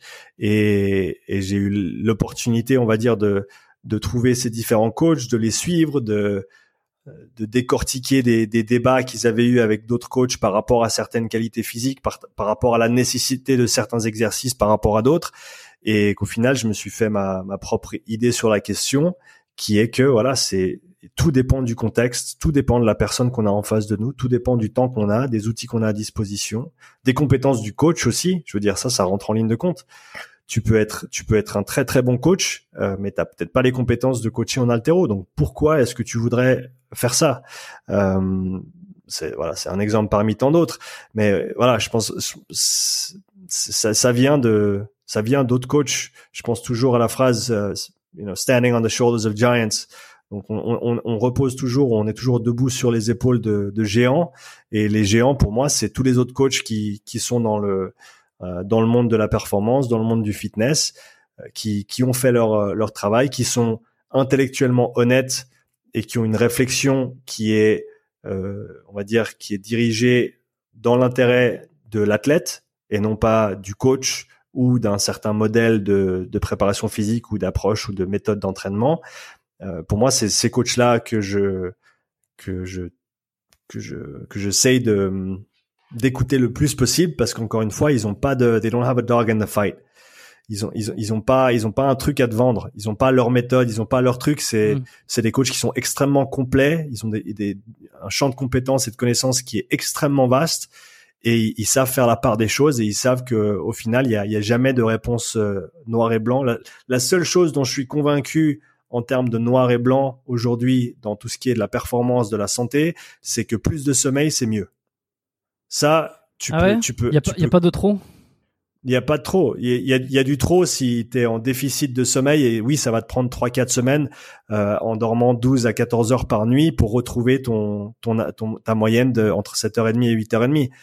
Euh, oui, il y a trop, et, et, et, certainement que pour certaines personnes qui ont certains euh, euh certains soucis médicaux côté clinique, euh, peut-être qu'il peut y avoir trop, mais pour 99,9% des gens, plus de sommeil, ça va toujours être bénéfique.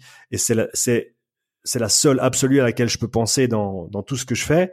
Tous les autres débats auxquels j'ai j'ai que j'ai pu entendre parce que je je prends pas nécessairement part à, à, de grands débats sur des, des, des questions comme ça. Il euh, y, a, y, a, toujours des nuances. C'est toujours euh, dans, dans les zones entre. C'est toujours dans le gris, quoi. Euh, et, et, il faut pouvoir avoir une conversation comme ça pour pour faire avancer les choses et voilà simplement euh, être marié à un exercice ou à une approche. À mon avis, c'est ça, ça, ça, ça peut être une approche si on est dans un champ très spécifique et qu'on s'y cantonne. Mais après, faut pas essayer d'aller euh, prêcher la bonne parole et dire à tout le monde que ton exercice c'est le meilleur exercice pour tout le monde à, en tout temps. Euh, tout à l'heure, quand on discutait un peu avant de démarrer l'enregistrement, euh, tu me parlais que en ce moment, tu aimes bien euh, tout ce qui est autour de, de, de techniques pour la respiration, ou j'ai mal compris. Euh, mm-hmm. Ouais, c'est ça. Ouais. Est-ce que tu peux m'en parler un petit peu et puis euh, et puis me dire ce que tu as découvert, euh, quelles sont les, les nouvelles les nouvelles techno, les nouvelles techniques, les, les, les nouveaux trucs un petit peu à la à la mode euh, utile ou pas utile, tu, tu vas me dire, mm. pour pour améliorer sa condition physique, les, les trucs qui qui sortent là. Mmh. Alors des, des modes, il y en a plein. Les modes, ça m'intéresse euh, pas trop, même pas du tout. Sauf si c'est pour euh, essayer d'amener du contexte et et, et, des, des, outils pratiques pour dans quel dans quel cas c'est c'est peut-être intéressant de suivre cette mode ou d'utiliser cette méthode qui est à l'heure actuelle à la mode. Euh, je, je, suis voilà, comme tu as dit, très intéressé par tout ce qui est du du système respiratoire de manière générale. À mon avis, c'est un c'est une part de notre physiologie qui est absolument cruciale euh, au mhm. niveau performance également, parce qu'on sait que surtout avec le développement des différentes technologies de, de mesure comme le NIRS, qui est la, marque s'appelle Moxie, qui est la plus connue, mais en gros ça te permet de mesurer l'oxygène, la saturation en oxygène dans le muscle en temps réel. Et en plus des, des, avancées de la recherche de ces 20 dernières années en termes de filière énergétique et, et, et d'autres sujets euh, euh, adjacents, le fait est que l'oxygène, on l'utilise dès la première, dès les premiers instants de l'effort. Dès qu'il se passe une contraction musculaire, on a euh, une utilisation d'oxygène qui est quasi instantanée. Euh, que, que l'oxygène, on va dire, euh, euh est, est, crucial pour la performance sportive. Et si on suit un petit peu le cheminement de, cette molécule qui nous fait littéralement avancer, euh, elle rentre par le système respiratoire, elle est ensuite euh, passée euh, dans le sang, elle est ensuite, on va dire, poussée par le système cardiovasculaire, par notre cœur, vers les muscles, et ensuite, par les capillaires, les muscles prennent l'oxygène, utilisent l'oxygène, relâchent du CO2, et encore une fois, le système vasculaire va ramener le CO2 au poumon et le système respiratoire va on va dire, euh, extraire le CO2 de notre organisme. Et c'est vraiment le, ce cycle-là qui, qui, qui, me fascine à l'heure actuelle, avec le, le, le, système respiratoire qui joue un rôle prépondérant dans le, dans le, le processus bioénergétique en fait. Et de tout ce que j'ai pu trouver jusqu'ici, c'est un système qui est largement négligé par la grande majorité des gens. La, plupart des gens ne savent même pas comment ça fonctionne, euh, que, que, ça peut être entraîné, en sachant que le diaphragme c'est un muscle. Donc comme tous les autres muscles du corps, il a une amplitude de mouvement, il a une, contraction, un relâchement.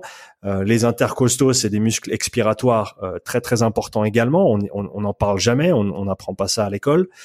Euh, et, et, et, donc c'est. Je l'ai appris moi. Toi, tu l'as appris. Moi, en tout cas, c'était pas dans mon bouquin et la plupart des gens à qui je parle aujourd'hui, ils l'ont pas appris non plus. En tout cas, c'était c'était une ligne et puis après tu passes à autre chose, mais c'est pas considéré comme un comme un, muscle à, à, travailler pour ce qui est de la performance sportive. Tu vois ce que je veux dire? Non, mais bien sûr, je, je te chambre un peu. Euh, non, non, je comprends. l'anatomie et la fonctionnalité, mais effectivement, comment le travailler, ça, c'était pas notre euh, cursus. Mais, euh, mais oui, effectivement, juste diaphragme, euh, diaphragme, l'inspirateur euh, principal, euh, qui est très mhm. souvent délaissé. On, je, vais, je, vais, te laisser continuer parce que je voulais juste mettre un petit point là-dessus. très souvent, ce sont les inspirateurs accessoires qui prennent qui prennent trop vite le, le, relais par rapport au diaphragme. Donc, inspirateur accessoire, ça va être tout ce qui est autour de, le, la cage thoracique, euh, les pecs, les, les scalènes, les, tout ce qui est autour du cou. Il euh, y a qu'à voir quelqu'un qui respire par les épaules, par le, le thorax, euh, et quelqu'un qui, alors qu'il n'a pas forcément une grosse euh, euh, une grosse activité sportive ne n'utilise pas bien son diaphragme, mais déjà là, il y, a un gros problème.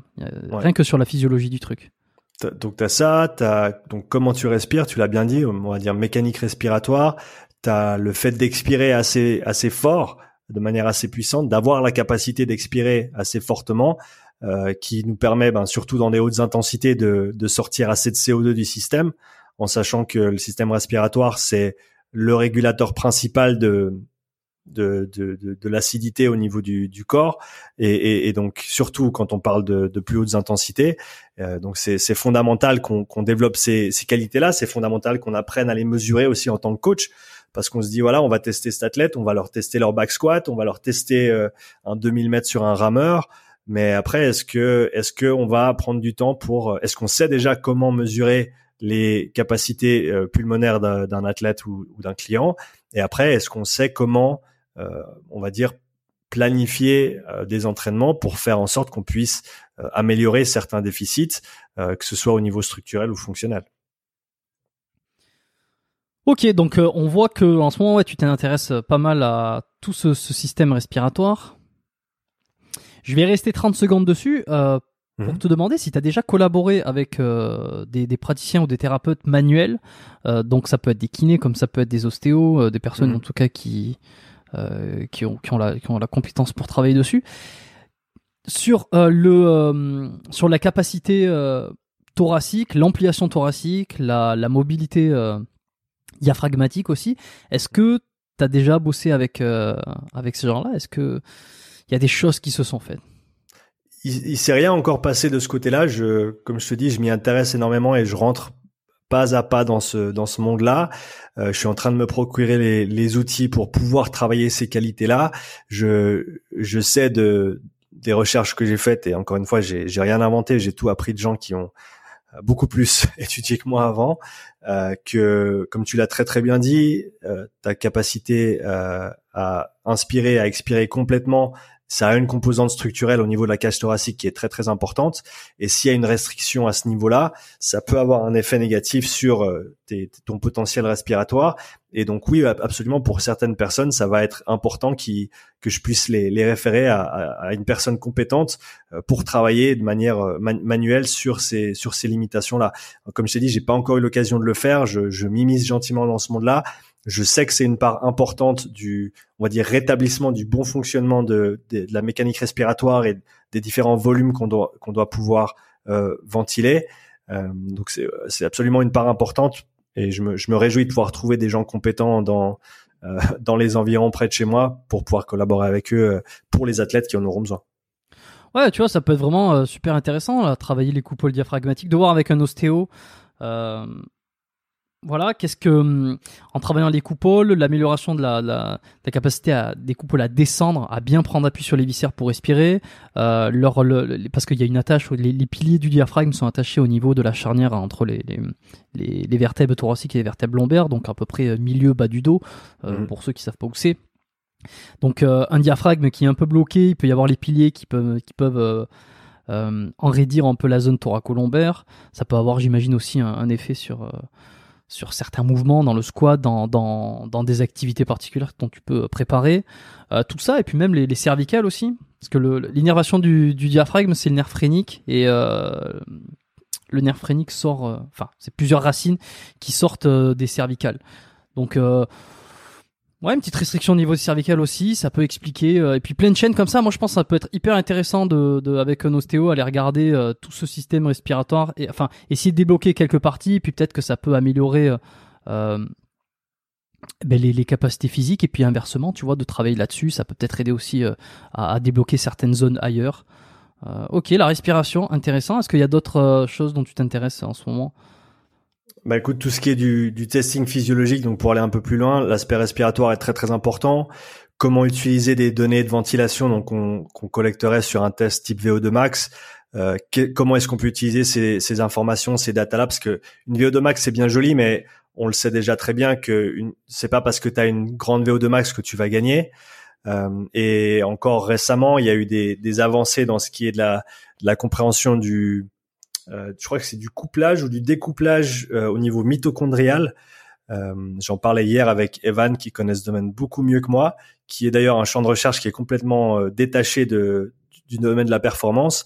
Mais pour pour dire, pour parler très très simplement, les personnes qui sont nées plus près ou les personnes qui ont une descendance, pardon, des ancêtres qui ont vécu plus près du cercle polaire, on va dire, euh, ont des mitochondries qui sont euh, pas efficientes du tout ou moins efficientes que ah ceux qui sont en gros qui ont évolué plus près de l'équateur. Euh, et donc c'est c'est une des raisons pour lesquelles tu retrouves euh, surtout dans les populations scandinaves des VO2 max euh, absolument astronomiques. alors que tu prends Kipchoge par exemple qui a couru le marathon en moins de deux heures, il a pas une VO2 max qui est absolument folle, par contre, il a une efficience qui est hors du commun, que ce soit au niveau mécanique ou apparemment au niveau euh, cellulaire également. Et donc il y a des différences à ce niveau-là qui font que la valeur de la VO2 max est vraiment pas si importante que ça au final. Par contre, les données ventilatoires pendant un effort euh, avec une, une, augmentation de l'intensité progressive, où tu peux voir euh, tes respirations par minute, donc ta fréquence respiratoire, ton volume courant, le volume par minute, ça, c'est des informations qui sont importantes dans le sens où si tu un athlète qui, qui va très très bien jusqu'à disons 45 respirations par minute, et là tout d'un coup tu vois le, le, volume courant qui commence à tomber de manière drastique, eh ben on a un problème au niveau coordination respiratoire dans ces zones d'intensité là, dans cette fréquence là, et ça c'est quelque chose qu'on peut travailler de manière spécifique. Et si on l'approche pas comme ça, il y a, y a aucun autre type d'entraînement qui va pouvoir pallier à, ce genre de limitation. Euh, d'où l'intérêt d'avoir euh, ces, ces, tests métaboliques type VO2 avec toutes ces données justement qui nous permettent d'ensuite euh, mieux programmer pour l'athlète. avec ça aussi, tout ce qui est de d'apprendre, on va dire, comment déceler le, le facteur limitant chez un athlète au niveau physiologique. Donc, quand je dis facteur ou système limitant, je, je parle des trois systèmes que j'ai mentionnés avant, respiratoire, cardiaque et musculaire ou métabolique. Et à partir de, de, certains, de certains tests, on peut ensuite réorienter l'entraînement pour faire en sorte que on perd on perde pas de temps avec des entraînements qui ne seront pas bénéfiques à cette personne, euh, mais qui vraiment a une approche, on va dire, euh, vraiment individualisée et, et, et, pas juste lancer un programme à quelqu'un parce que on a on a on a lu que c'était comme ça qu'il fallait programmer euh, euh de manière générale. Ouais, personnalisation, hein, toujours. Euh, et de toute façon, j'ai l'impression que plus les avancées se font, plus on va dans le, la personnalisation, quoi. Euh, plus on se rend compte qu'il y a des différences là, comme tu dis, de, de, en fonction de tes origines, en fonction de, de, ta, ta, morphologie. Bon, maintenant c'est c'est de plus en plus admis euh, qu'on est tous différents sur plein de points et que le, le, secret va être de plus en plus dans la, enfin le secret, dans la personnalisation au maximum. Euh, puis tu l'as même dit tout à l'heure, en fonction du sport, en fonction de, on va pas donner les mêmes exercices. Peut-être que l'altero sera pas forcément le, le, le meilleur choix pour entraîner un, un athlète, etc. Est-ce qu'il y a de la personnalisation aussi euh, dans le conseil, euh, enfin pas le conseil, mais la psychologie? La réponse est oui, évidemment. euh, mais est-ce que... tu l'as bien deviné. oui, parce que tu sais, si, si c'est toujours les questions comme ça et que tu as juste à répondre oui, le podcast il fait 30 secondes et puis c'est ça, c'est ça. non mais derrière c'est que ce que je vais essayer de dire c'est euh, est-ce que toi tu as des, des techniques, des, des, des, tactiques, des astuces euh, alors psychologiques pour pousser un athlète à aller plus loin? Euh, parce qu'on pense toujours qu'on se dépasse, mais en fait, on peut encore plus se dépasser. Et dans le coaching, dans la préparation physique, il y a quand même cette grosse composante euh, de l'accompagnement et de l'encouragement et de l'accompagnement psycho. Mmh. comment tu t'y prends? Est-ce que c'est quoi les, les, trucs les plus efficaces pour se dépasser? Alors, je je sais pas si j'ai la réponse directe à cette question. Je vais je vais te parler un petit peu de l'approche que je prends en général. Quand je commence à travailler avec euh, avec quelqu'un, j'essaie de toujours prendre pleine conscience d'où il se trouve, d'où cette personne se trouve dans leur euh, dans leur aventure, dans leur cheminement, dans leur processus de réflexion, dans leur développement.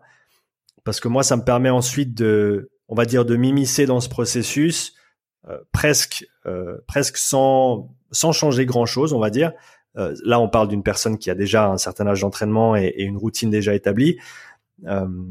pour commencer à, à, simplement comprendre comment cette personne fonctionne, quels sont ses, ses systèmes de, de croyances, si on veut parler comme ça, et je parle pas nécessairement de côté religion ou personnel, mais vraiment euh, dans, tout ce qui est de l'entraînement. On a tous des croyances sur euh, ce qui est vrai, ce qui est pas vrai, ce qui marche, ce qui marche pas. Euh, savoir ce qui marche pour cette personne, c'est très très important pour moi. Je pense que de, plus j'avance, plus je, laisse une grande part de responsabilité à soit au client, soit à l'athlète en termes de choix d'exercice, en termes de peut-être pas, pas, on va pas aller jusqu'à la, structure même de l'entraînement. Enfin, encore une fois, dans certains contextes, oui. Je pense que plus tu donnes de, de l'autonomie et de la responsabilité à la personne, plus ils vont croire en ce qu'ils font. Ça, c'est ça, c'est ça, c'est sûr. Euh, donc ça, c'est c'est vraiment quelque chose qui que je trouve marche très très bien. C'est savoir quand il faut imposer un cadre, un exercice, des répétitions, une charge, un tempo, euh, un temps de repos, etc., etc., etc et quand est-ce qu'on peut essayer de donner cette option à l'athlète euh, ou, à la, ou au client, euh, voir s'ils font les bons choix, s'ils les font pas, pourquoi, comment est-ce qu'on peut les éduquer pour qu'ils fassent le bon choix, parce que l'idée c'est toujours pour moi de donner le maximum de, de clés possibles, pas pas euh, en, en, une séance, bien sûr, ça prend du temps et si on donne trop, euh, les gens se perdent.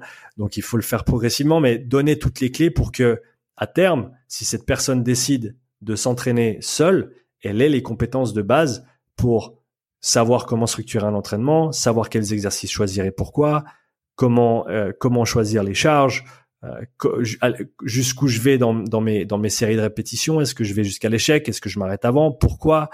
Donc c'est à mon avis, il y a une grande part d'éducation de manière générale, mais ça commence toujours par comprendre où cette personne se trouve euh, au départ et faire en sorte qu'on puisse, en gros, euh, monter dans leur train.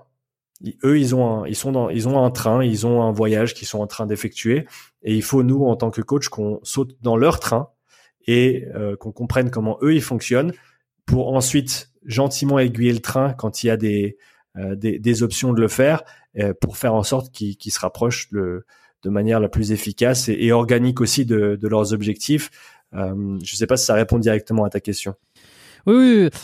Est-ce que tu es plutôt, euh, quand tu vois les performances d'un athlète, tu vas être plutôt euh, du genre euh, à dire ce qui va, à, à, dire ce qui est bien, ou plutôt à dire ce qui est pas bien? Shit sandwich.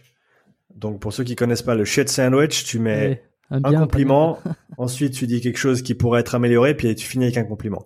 Donc ça c'est mon approche de base. Je le fais inconsciemment maintenant et ça permet de certains clients le, savent très bien d'ailleurs et quand je commence avec le premier compliment ils me disent vas-y vas-y balance. Mais mais je pense que c'est toujours donner deux positifs pour un négatif c'est c'est toujours bien dans le sens où, où ça permet de montrer à la personne qu'elle est en train de faire des progrès hmm. et qu'il y a il y a il y a plein de choses voilà renforcement euh, renforcement positif très clairement. Euh, tu tu tapes pas sur les doigts alors. Tu tu n'es pas un coach qui engueule ses clients non, j'ai, j'ai, non, j'ai aucune envie de le faire. Je suis pas. Tu n'es pas le Philippe Lucas de la préparation. Euh, tu vois, je connais pas Philippe Lucas, donc je pourrais même pas euh, te dire ce que je pense. Tu vois pas qui c'est? Non. C'était le l'entraîneur de Lormanoudou.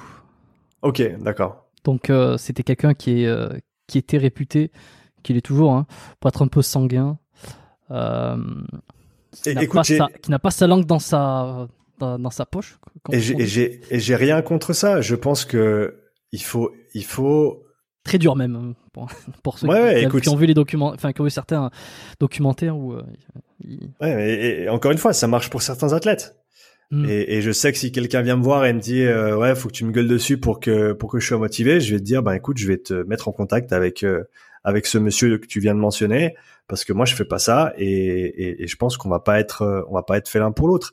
Je pense qu'il y a une part de ça aussi et, il faut il faut être honnête avec soi-même. Il, faut de tout pour faire un monde. Je pense que c'est un peu bateau comme expression, mais ça tient vraiment ça tient vraiment le euh, ça, tient quelque chose d'important dans le sens où chaque personne est différente, chaque personne va répondre à un stimuli différent, à une approche différente, à une perspective différente, et donc il, il faut de, des coachs différents pour pouvoir euh, répondre aux besoins de tout un chacun. Et après, il faut juste faire en sorte que le coach que tu choisis ou la personne avec qui tu travailles, il y ait une certaine, euh, un certain, une certaine énergie qui passe euh, pour que le travail puisse se faire de manière que ce soit mutuellement bénéfique, quoi, et pas que, ce, que ça tire seulement dans un sens. donc voilà, c'est pas mon approche, mais je, je voilà, je j'ai rien contre les gens qui qui décident de travailler comme ça ou qui sont comme ça et ou pour les athlètes pour qui ça fonctionne le fameux marche ou crève, tu sais, c'est c'est je t'engueule et tu, tu suis et, euh, et sinon euh, bah sinon t'es es une merde et t'y arriveras pas quoi. C'est euh, à double tranchant effectivement. Euh, quand est-ce que tu lances ton podcast? 2019 aussi si je fin, ouais fin, 2019. je crois que c'était le 26 ou le 28 décembre 2019. Donc j'ai ouais voilà. Qu'est-ce qui te pousse à lancer un podcast à ce moment-là? Parce que c'est le meilleur moyen à l'heure actuelle de produire du contenu euh, diversifié, de pouvoir atteindre des, des audiences auxquelles tu n'as pas nécessairement accès sans avoir euh, les personnes en invité sur ton podcast. Euh, quand je dis plein de contenu, pour moi, ça veut dire que tu enregistres un podcast d'une heure, ça te fait bah, ça te fait un podcast audio d'une heure. Si tu le fais en vidéo, ça te fait une vidéo d'une heure également. Si tu fais un petit peu de post-prod derrière, eh ben, tu as 3-4 clips que tu peux couper soit pour ton YouTube, soit pour ton Insta, soit pour euh, pour ton Twitter, soit pour ton Facebook. Ça fait des citations que tu peux tirer aussi et refaire en images. Euh, je veux dire, c'est énormément de matériel. Alors, je fais pas tout tout le temps, mais les clips, oui, je le fais assez souvent. Euh, je, je, fais toujours en sorte d'avoir euh, une vidéo coupée avec, euh, en général, c'est le, teaser et l'intro du podcast. Eh ben, je l'utilise comme vidéo sur Insta pour la promotion, sur Facebook aussi. Euh, je fais en sorte de toujours avoir ben, l'audio en podcast et la, vidéo sur YouTube. Euh, donc c'est voilà, c'est c'est un c'est un peu le meilleur raccourci à l'heure actuelle pour produire du contenu en masse. Et honnêtement, pour moi, c'est à l'heure actuelle le meilleur moyen d'apprendre parce que ça me permet d'interviewer des, des, gens qui sont dans des milieux auxquels je m'intéresse. Ça me permet de d'avoir aussi un petit peu de euh, de légitimité, on va dire, quand, quand j'aborde quelqu'un euh, par email par exemple et, et, je peux dire voilà euh, j'aimerais bien parler de ce sujet-là j'ai déjà eu tel et tel nom sur le podcast pour parler de la même chose c'est des c'est des on va dire des, des sous-groupes ou des des, des sous euh, des sous-mondes de, de, de, la performance et du fitness qui tout le monde se connaît un petit peu entre eux. Tu vois, si tu parles par exemple, je sais pas, tu parles préparation physique rugby en France, tous les prépas se connaissent, les noms ils tournent assez vite. Euh, en général, les gens ils, tournent de club à club euh, assez facilement. Donc, c'est des mondes qui sont assez assez petits. Donc, une fois que tu as deux trois noms dans le domaine, tu peux facilement aller aller parler aux autres. Et, et, et encore une fois, comme je te dis, ça pour moi c'est une opportunité d'apprentissage qui est absolument énorme de pouvoir recouper toutes ces différentes perspectives de tous ces professionnels qui ont des accumulé des voilà des centaines des des centaines d'années d'expérience dans, dans ce qu'on essaye de, de, faire tous les jours. Et donc c'est voilà, c'est vraiment une opportunité en or et ça a jamais été plus simple qu'aujourd'hui, donc pourquoi pas. Et ce qui est euh, pas mal, euh, ce qui est assez fort quand même, je trouve que, que tu fais sur ton podcast, euh, qui au départ je pensais être plutôt un truc suicidaire au final, mais mais en fait non parce que c'est d'avoir à la fois des épisodes en anglais et des, épisodes en français. Mm-hmm. Alors, moi, si tu veux, de mon point de vue, euh, au départ, je me suis dit, bon, euh, les deux, les deux langues euh, pour un même podcast, est-ce que déjà ça, ça va pas s'adresser au même public? Parce qu'il y a ceux qui vont parler français et pas anglais, puis ceux qui vont parler anglais et pas français.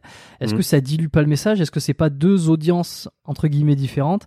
Est-ce que c'est pas se tirer une balle dans le pied sur sur l'évolution? Et, et, en fait tu fais ça plutôt bien. Et bon alors en dehors du fait que tu maîtrises complètement les deux langues et que ça te permet d'avoir euh, des, invités euh, euh, qui changent de l'ordinaire. Mhm. Ben c'est finalement j'ai l'impression que ça prend quoi, enfin que ça prend que ça que ça fonctionne et que c'est pas nécessairement un obstacle en fait. Ouais, ça, dépend, ça dépend de ton objectif. mon objectif, c'est pas, c'est pas d'avoir le podcast qui grandit le plus vite, c'est pas d'avoir le, plus gros podcast dans une langue ou dans l'autre ou dans un domaine ou dans l'autre. honnêtement, je prends l'opportunité de pouvoir parler à des gens qui sont absolument fantastiques et extrêmement bien éduqués, euh, et, et, de pouvoir gentiment avancer dans ce monde-là, de pouvoir moi mieux comprendre certains sujets, de pouvoir apporter différentes perspectives aux coachs et aux personnes intéressées qui écoutent. Euh, donc je, je, me suis posé la question les quatre ou cinq premiers mois aussi. Est-ce que je devrais que le faire en anglais? Est-ce que je devrais que le faire en français? Oui, ou faire deux podcasts, peut-être un ou ouais, mais au final c'est mon podcast. Je fais ce que je veux. tu vois ce que je veux dire? J'ai des comptes à rendre. J'ai des comptes à rendre à personne c'est c'est moi ce qui me passionne. Je passe des fois du coq à l'âne en termes de sujets que que je traite sur le podcast. Euh, j'ai par exemple des, des invités qui sortent de l'ordinaire. J'ai j'ai reçu mon ami de longue date Quentin Galéa qui est euh, doctorant en, économie et enseignant en statistique, euh, qui est un, domaine adjacent à, à, tout ce qui est de la recherche scientifique dans l'entraînement, bien sûr. Mais voilà, je l'ai reçu parce que un, c'est un ami et parce que deux, il, il a un, des compétences qui sont absolument hors pair dans le domaine. Donc, je pensais que c'était intéressant de d'avoir sa perspective sur tout ce qui est de la recherche, de, de, de, tous les tous les détails, on va dire, de tout ce qui est de la recherche scientifique pour amener encore une fois du contexte aux coachs qui s'y intéressent et qui veulent aller lire des papiers, etc. Euh, J'ai reçu un, un professeur en, en, en, en, physiologie respiratoire qui est vraiment le grand-père de la physiologie respiratoire de la recherche. Ça fait ça fait combien de temps? Ça fait 45 ans qui fait de la recherche en, en physiologie respiratoire. Euh, ah bah là, ça, ça, tu prends, t'as dû te faire plaisir là. Ouais, c'est ouais, c'est ça, c'est ça, ça me permet de vraiment parler à, à, enfin pas qui je veux, pas encore, mais mais mais gentiment et, et donc si tu réussis à avoir Jean-Claude Van Damme, fais-moi signe. Euh, on, on, non, ça je te laisse, ça je te le laisse. je je ne te prendrai pas ça, je ne t'enlèverai pas ça des mains. M'enlève pas Jean-Claude s'il te plaît. Non non non, Jean-Claude je te le laisse, mais c'est voilà, c'est c'est vraiment à mon avis c'est vraiment une expérience qui est super super intéressante c'est à la portée de tout le monde. C'est vraiment fascinant. À l'heure actuelle, tout le monde peut faire ça. Et ça n'a pas besoin d'être pour monétiser, pour faire de l'argent, pour pour se faire une audience. Ça peut simplement être par intérêt euh, personnel. Euh, tu as envie de parler à certaines personnes, tu fais un podcast, tu publies ça, tu partages. Et au, fil du temps, tu vas trouver des gens qui, sont intéressés. Et tu sais ce qui est super avec un podcast, c'est que t'as pas besoin d'écouter tous les épisodes.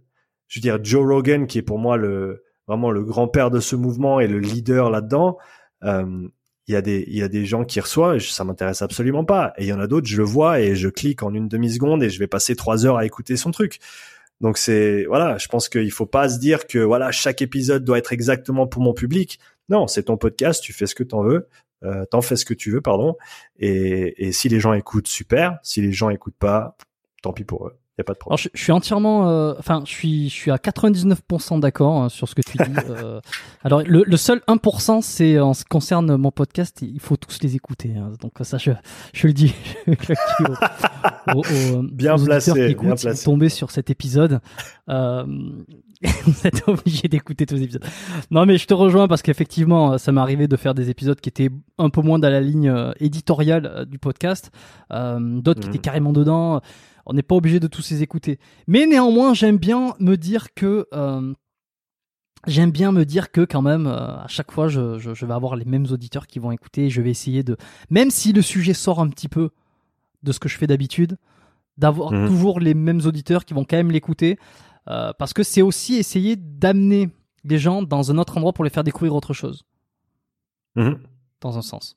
Donc euh, c'était le 99% était pour rigoler, évidemment c'est 100%. 100%.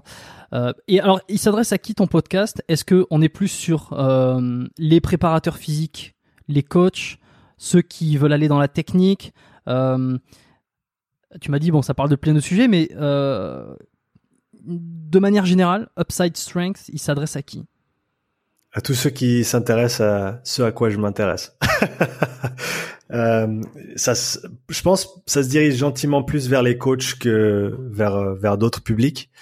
Euh, je pense que les, les gens que je reçois sont des, des coachs qui qui ont énormément d'expérience et qui peuvent transmettre quelque chose qui est qui est intéressant pour pour les personnes qui qui essaient de se développer dans le milieu. J'ai j'ai pas mal de monde qui m'a qui me dit que qu'ils utilisent mon podcast comme complément d'éducation à leur euh, cursus STAPS par exemple. Et Ok, que- ok, ok. Oui, parce que voilà, on, on- parce que c'est là où je voulais un petit peu en venir, c'est que euh, j'ai écouté, euh, pour avoir écouté quelques-uns de tes épisodes, c'est vrai que parfois c'est quand même très technique. Euh, Mhm. Je suis pas complètement perdu, mais des fois je suis plus dedans. Mhm. Euh, et, et, et bon, mon métier fait que j'ai des bases, enfin des bases euh, d'anatomie, de, de physiologie, un petit peu tout ça. Mais dès qu'on rentre un petit peu trop dans la séance d'entraînement, c'est vrai que des fois, euh, mais je j'ai pas les, j'ai pas été éduqué euh, à ça. Donc effectivement, des fois c'est technique et, et pour certains coachs, à mon avis, ça représente une valeur assez inestimable. Ouais, et, et- mais d'un côté, tu vois, je pars super technique, et d'autre côté, je vais partir sur des histoires de vie, des, des parcours, euh, des personnalités aussi, des personnes. Et, et- ça, c'est ce qui est intéressant aussi, c'est que t'as pas besoin de toujours parler de répétitions et de séries et de, et de trucs.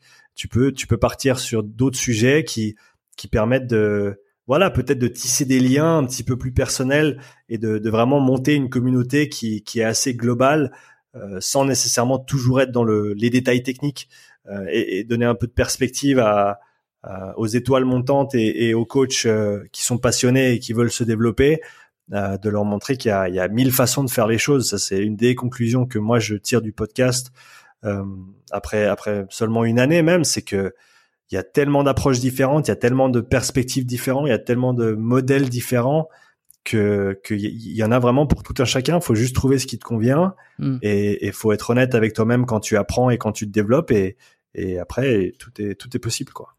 Hmm, Et peut-être un jour arriver à rencontrer euh, Jean-Claude Van Damme. Jean-Claude Van Damme, c'est ça. Pour, pour ceux qui savent pas du tout euh, pourquoi Jean-Claude Van Damme, je crois que j'en ai déjà parlé dans certains anciens épisodes. Euh, mais c'est parce qu'on en a discuté euh, sur le podcast qu'on a enregistré pour justement Upside Strength. C'est le numéro euh, 110, hein Si je me trompe pas, c'est ça, oui.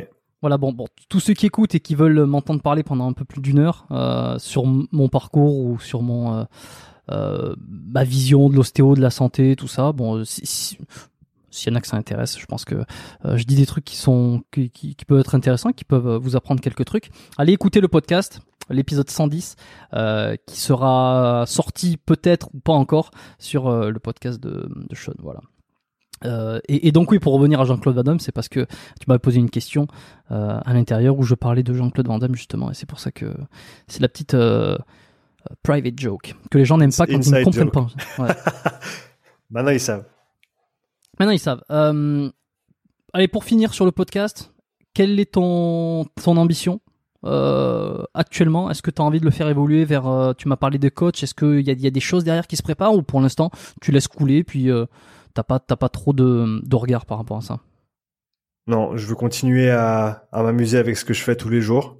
C'est mon plus gros objectif, c'est pas tomber dans dans une routine monotone où, où je J'ai le droit de dire des gros mots sur ton podcast oh, Tu peux. Tu, attends, j'ai reçu Jean-Marie Corda.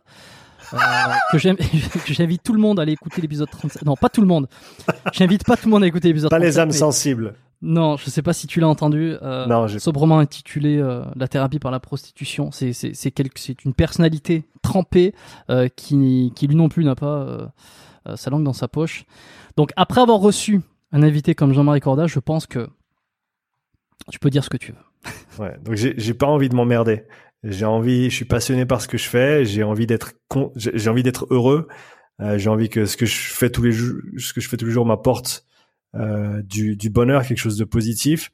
Et donc je continue dans cette veine-là, je continue à, je suis toujours assoiffé de, de comprendre, donc je, je continue d'aller chercher euh, des invités parfois un petit peu obscurs du grand public, mais euh, non, mon objectif c'est de continuer à, à, simplement faire ce que j'aime, euh, de parler aux gens euh, à qui j'ai envie de parler.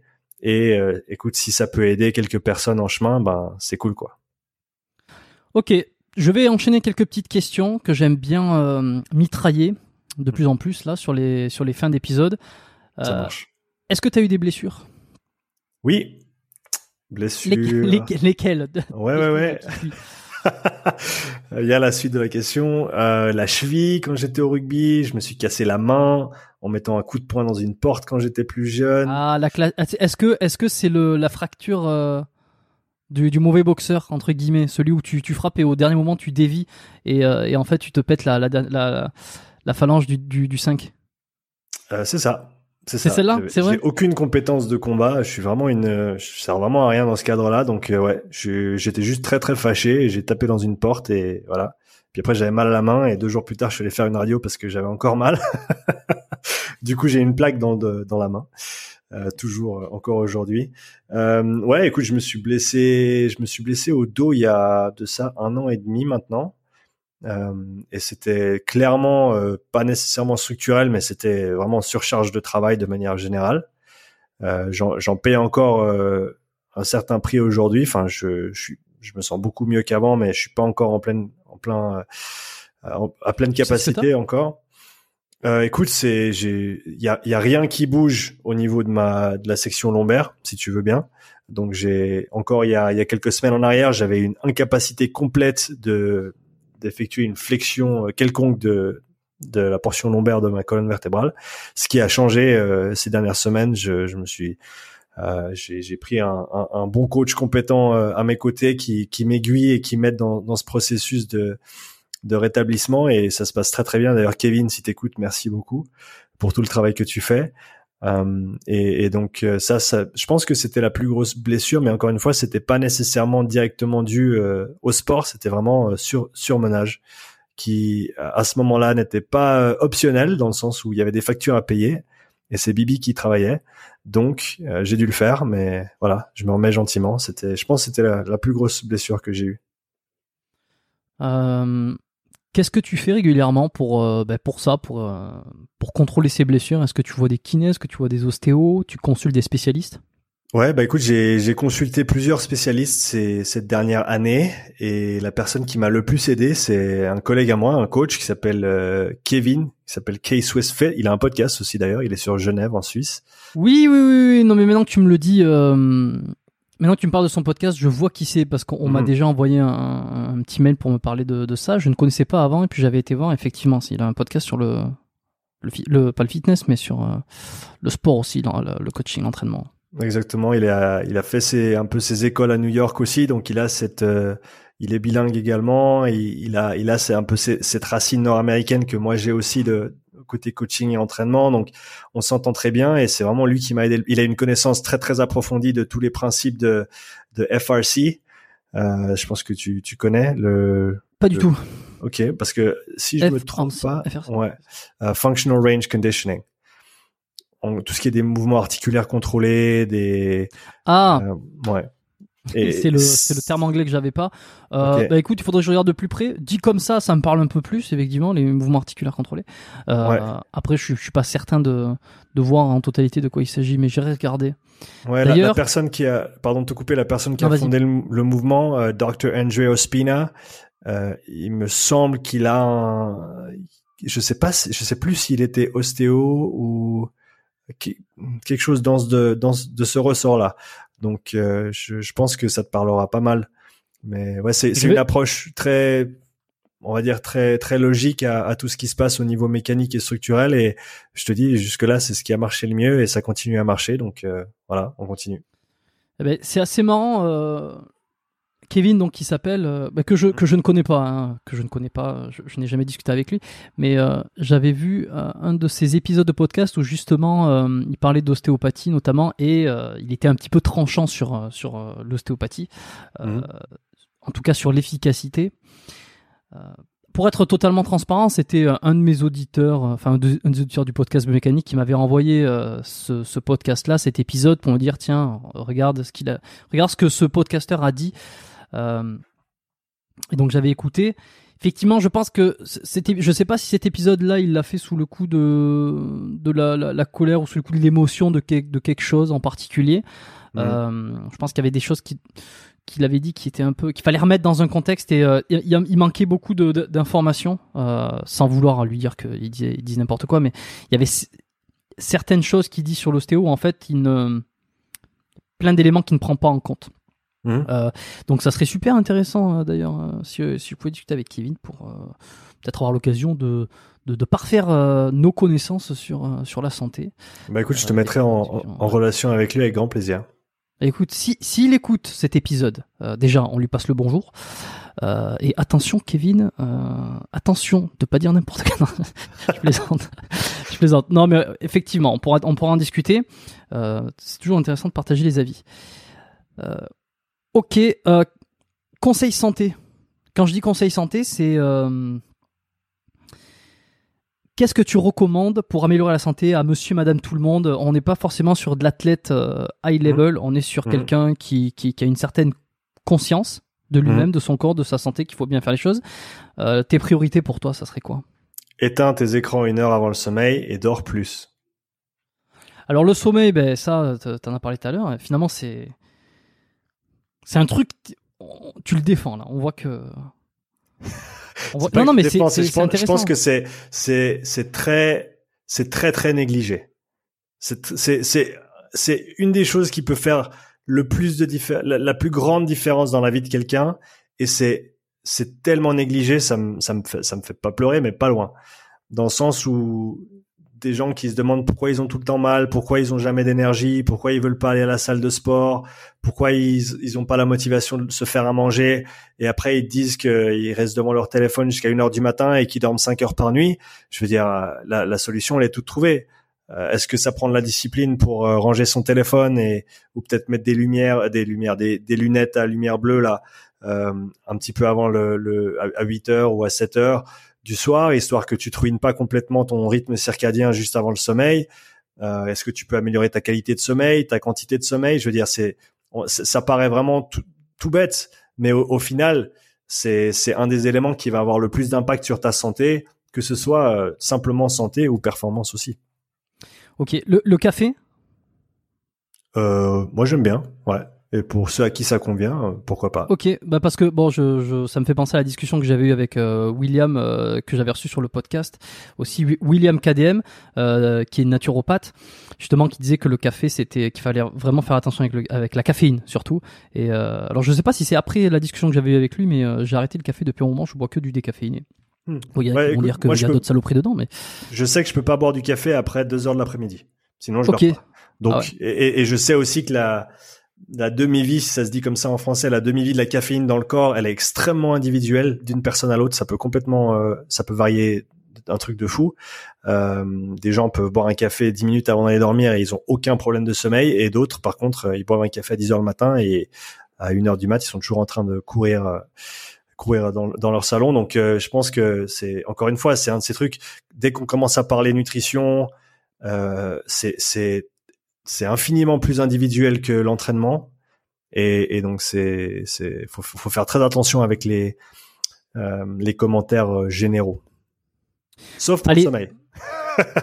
Ouais sauf pour le sommeil on a compris. Dormez euh, alors moi tu sais quoi j'ai besoin de 9 heures donc euh, c'est enfin j'ai besoin. Voilà. aux 9 heures je suis, je suis au top. C'est c'est long 9 mhm. heures hein. c'est c'est vraiment long. Dernière question avant de te, te, lâcher, parce que je sais que tu as un épisode à enregistrer juste après pour ton podcast. si on pouvait revenir 10 ans en arrière, quel est le meilleur conseil que tu aurais besoin d'entendre? Ouh, j'aime bien cette question. Je l'ai déjà posée et j'y ai jamais réfléchi. Alors donne-moi quelques instants. 10 ans en arrière, donc j'avais quoi? J'avais 21 ans. je pense que je sortais de mon armée, je commençais à voyager. Euh, honnêtement, rien, parce que je suis content où je suis aujourd'hui. Euh, je, je serais pas arrivé là sans. Oh, peut-être boire un petit peu moins. Comme ça, peut-être qu'il te restera trois neurones de plus et puis tu auras deux, trois souvenirs de ton enfance. Je sais pas si c'est lié, mais je me rappelle de très, très peu de choses de mon enfance. J'ai, j'ai, j'ai bien attaqué la bouteille euh, quand j'étais euh, à partir de mes 18 ans, euh, quand je suis rentré dans le monde du rugby. La troisième mi-temps, c'était, j'étais bon dans les deux premières, mais la troisième, j'excellais vraiment, vraiment. Et donc, ouais, je pense, voilà, modérer un petit peu de ce côté-là, peut-être. Euh, je sais pas si ça aurait changé grand-chose au niveau, au niveau mémoire, mais ouais, je pense que ça aurait été le conseil. Super. Bon, ben écoute, on prend ça pour la fin. J'aime bien l'idée. Bon, si on, si on va en, apprendre plus sur toi, euh, je mettrai euh, les liens euh, de ton site, bah, de ton site web, de ton, de ta page Instagram peut-être. Il y aura mm. ton, ton podcast. Mm-hmm. ouais, si, à la limite, je te laisse le dire. Est-ce qu'il y a un endroit particulier où on peut te retrouver, où on peut suivre ton travail? Où les gens veulent, où les gens sont. Je me, j'essaie d'être. Non, j'essaie d'être un petit peu partout. Donc, euh, si sur Twitter, viens me dire bonjour sur Twitter. Voilà, c'est ça. Si t'es sur YouTube, viens voir ma chaîne YouTube. Si t'es plutôt podcast, ben va écouter mon podcast. Si t'es sur TikTok, viens dire bonjour. Euh, t'es sur TikTok aussi? Bah écoute, faut être à jour, hein. Putain. Snapchat? Euh, Non, ça j'ai, tu sais quoi, j'ai j'ai essayé à un moment donné et j'ai lâché et depuis honnêtement j'ai j'ai juste pas le temps de de, ah passer du temps là-bas dessus. Donc euh, pas Snapchat, mais tout le reste, oui. Ok, parfait. Eh ben, j'encourage tout le monde à aller écouter euh, ne serait-ce que un épisode euh, de ton podcast pour pour déjà le découvrir pour ceux qui ne le connaissent pas. Alors ils peuvent le découvrir à, à, partir de celui qu'on qu'on a fait ensemble ou par rapport au dernier qui vient de sortir. si vous êtes donc intéressé par, par tous les sujets dont on a parlé aujourd'hui, ben ça sera un complément. Ton podcast est un super complément. Euh, merci Sean d'être passé sur le podcast. Je pense qu'on a fait un, on a fait un bon tour. Euh, j'ai appris à mieux te connaître et puis on a parlé de sujets un petit peu plus techniques qui moi m'intéressaient, euh, notamment sur la préparation là, pour, pour les, enfin pas les enfants, mais ceux qui sont en, adolescence, fin d'adolescence, mm. plus d'autres petits sujets techniques sur l'entraînement, c'est toujours toujours agréable et la préparation physique. merci à tous d'avoir écouté cet épisode jusqu'à la fin. Euh, jusqu'ici. Si vous voulez lui attribuer une petite évaluation de 5 étoiles euh, avec un commentaire, eh ben c'est le, vous êtes les bienvenus à chaque fois. Hein. C'est, euh, c'est la meilleure façon dont vous pouvez soutenir un peu l'émission, le podcast biomécanique. deux autres façons de la soutenir au maximum, en fait, c'est tout simplement de partager. C'est, c'est comme ça qu'on grossit, c'est comme ça que le podcast prend de l'ampleur. Sean, tu vas pas me dire le contraire, hein. tu, tu sais comment ça, ça, ça fonctionne. Euh, si vous aimez les épisodes, partagez-les à vos amis qui sont qui sont dans qui sont euh, dans le milieu du sport, dans, dans le milieu de la santé, la préparation physique euh, aujourd'hui, ou alors faites une petite capture d'écran et mettez-le en story d'Instagram. Et avec Spotify, vous pouvez directement aller dans les paramètres et partager directement en story via Spotify. En fait, c'est hyper simple à faire. et puis ça, ça nous aide beaucoup. Sean et moi, que ce soit sur mon podcast ou sur le sien. Partagez le sien aussi, allez-y, hein, faites-vous plaisir. voilà, et puis euh, dernière chose, euh, la lettre biomécanique pour tous ceux qui sont euh, arrivés jusqu'ici, qui veulent plus d'infos sur comment améliorer leur santé, essayer de comprendre et décoder un petit peu plus leur corps, la mécanique de leur, leur fonctionnement interne. cliquez sur le premier lien qui est en description, hein, biomécaniquepodcast.com slash lettres.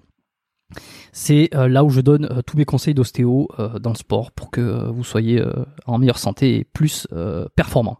Voilà. On se retrouve lundi prochain. Merci Sean, merci, Sean, merci à tous. et puis portez-vous bien. J'ai toujours du mal à, conclure ces épisodes à chaque fois. Je ne sais jamais comment terminer, mais je vais terminer comme ça. Merci et à la semaine prochaine. Bye.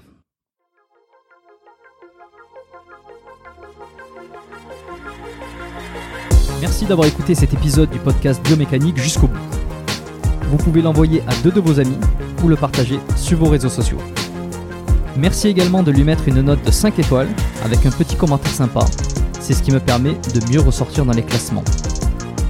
Laissez-moi votre email sur biomécaniquepodcast.com slash lettres et je vous enverrai l'épisode de la semaine, ainsi que la lettre biomécanique une fois par mois, où je vous partage mes meilleurs conseils et recommandations. Vous avez écouté le podcast Biomécanique, je suis Jérôme Cazerolle, et je vous dis à très bientôt.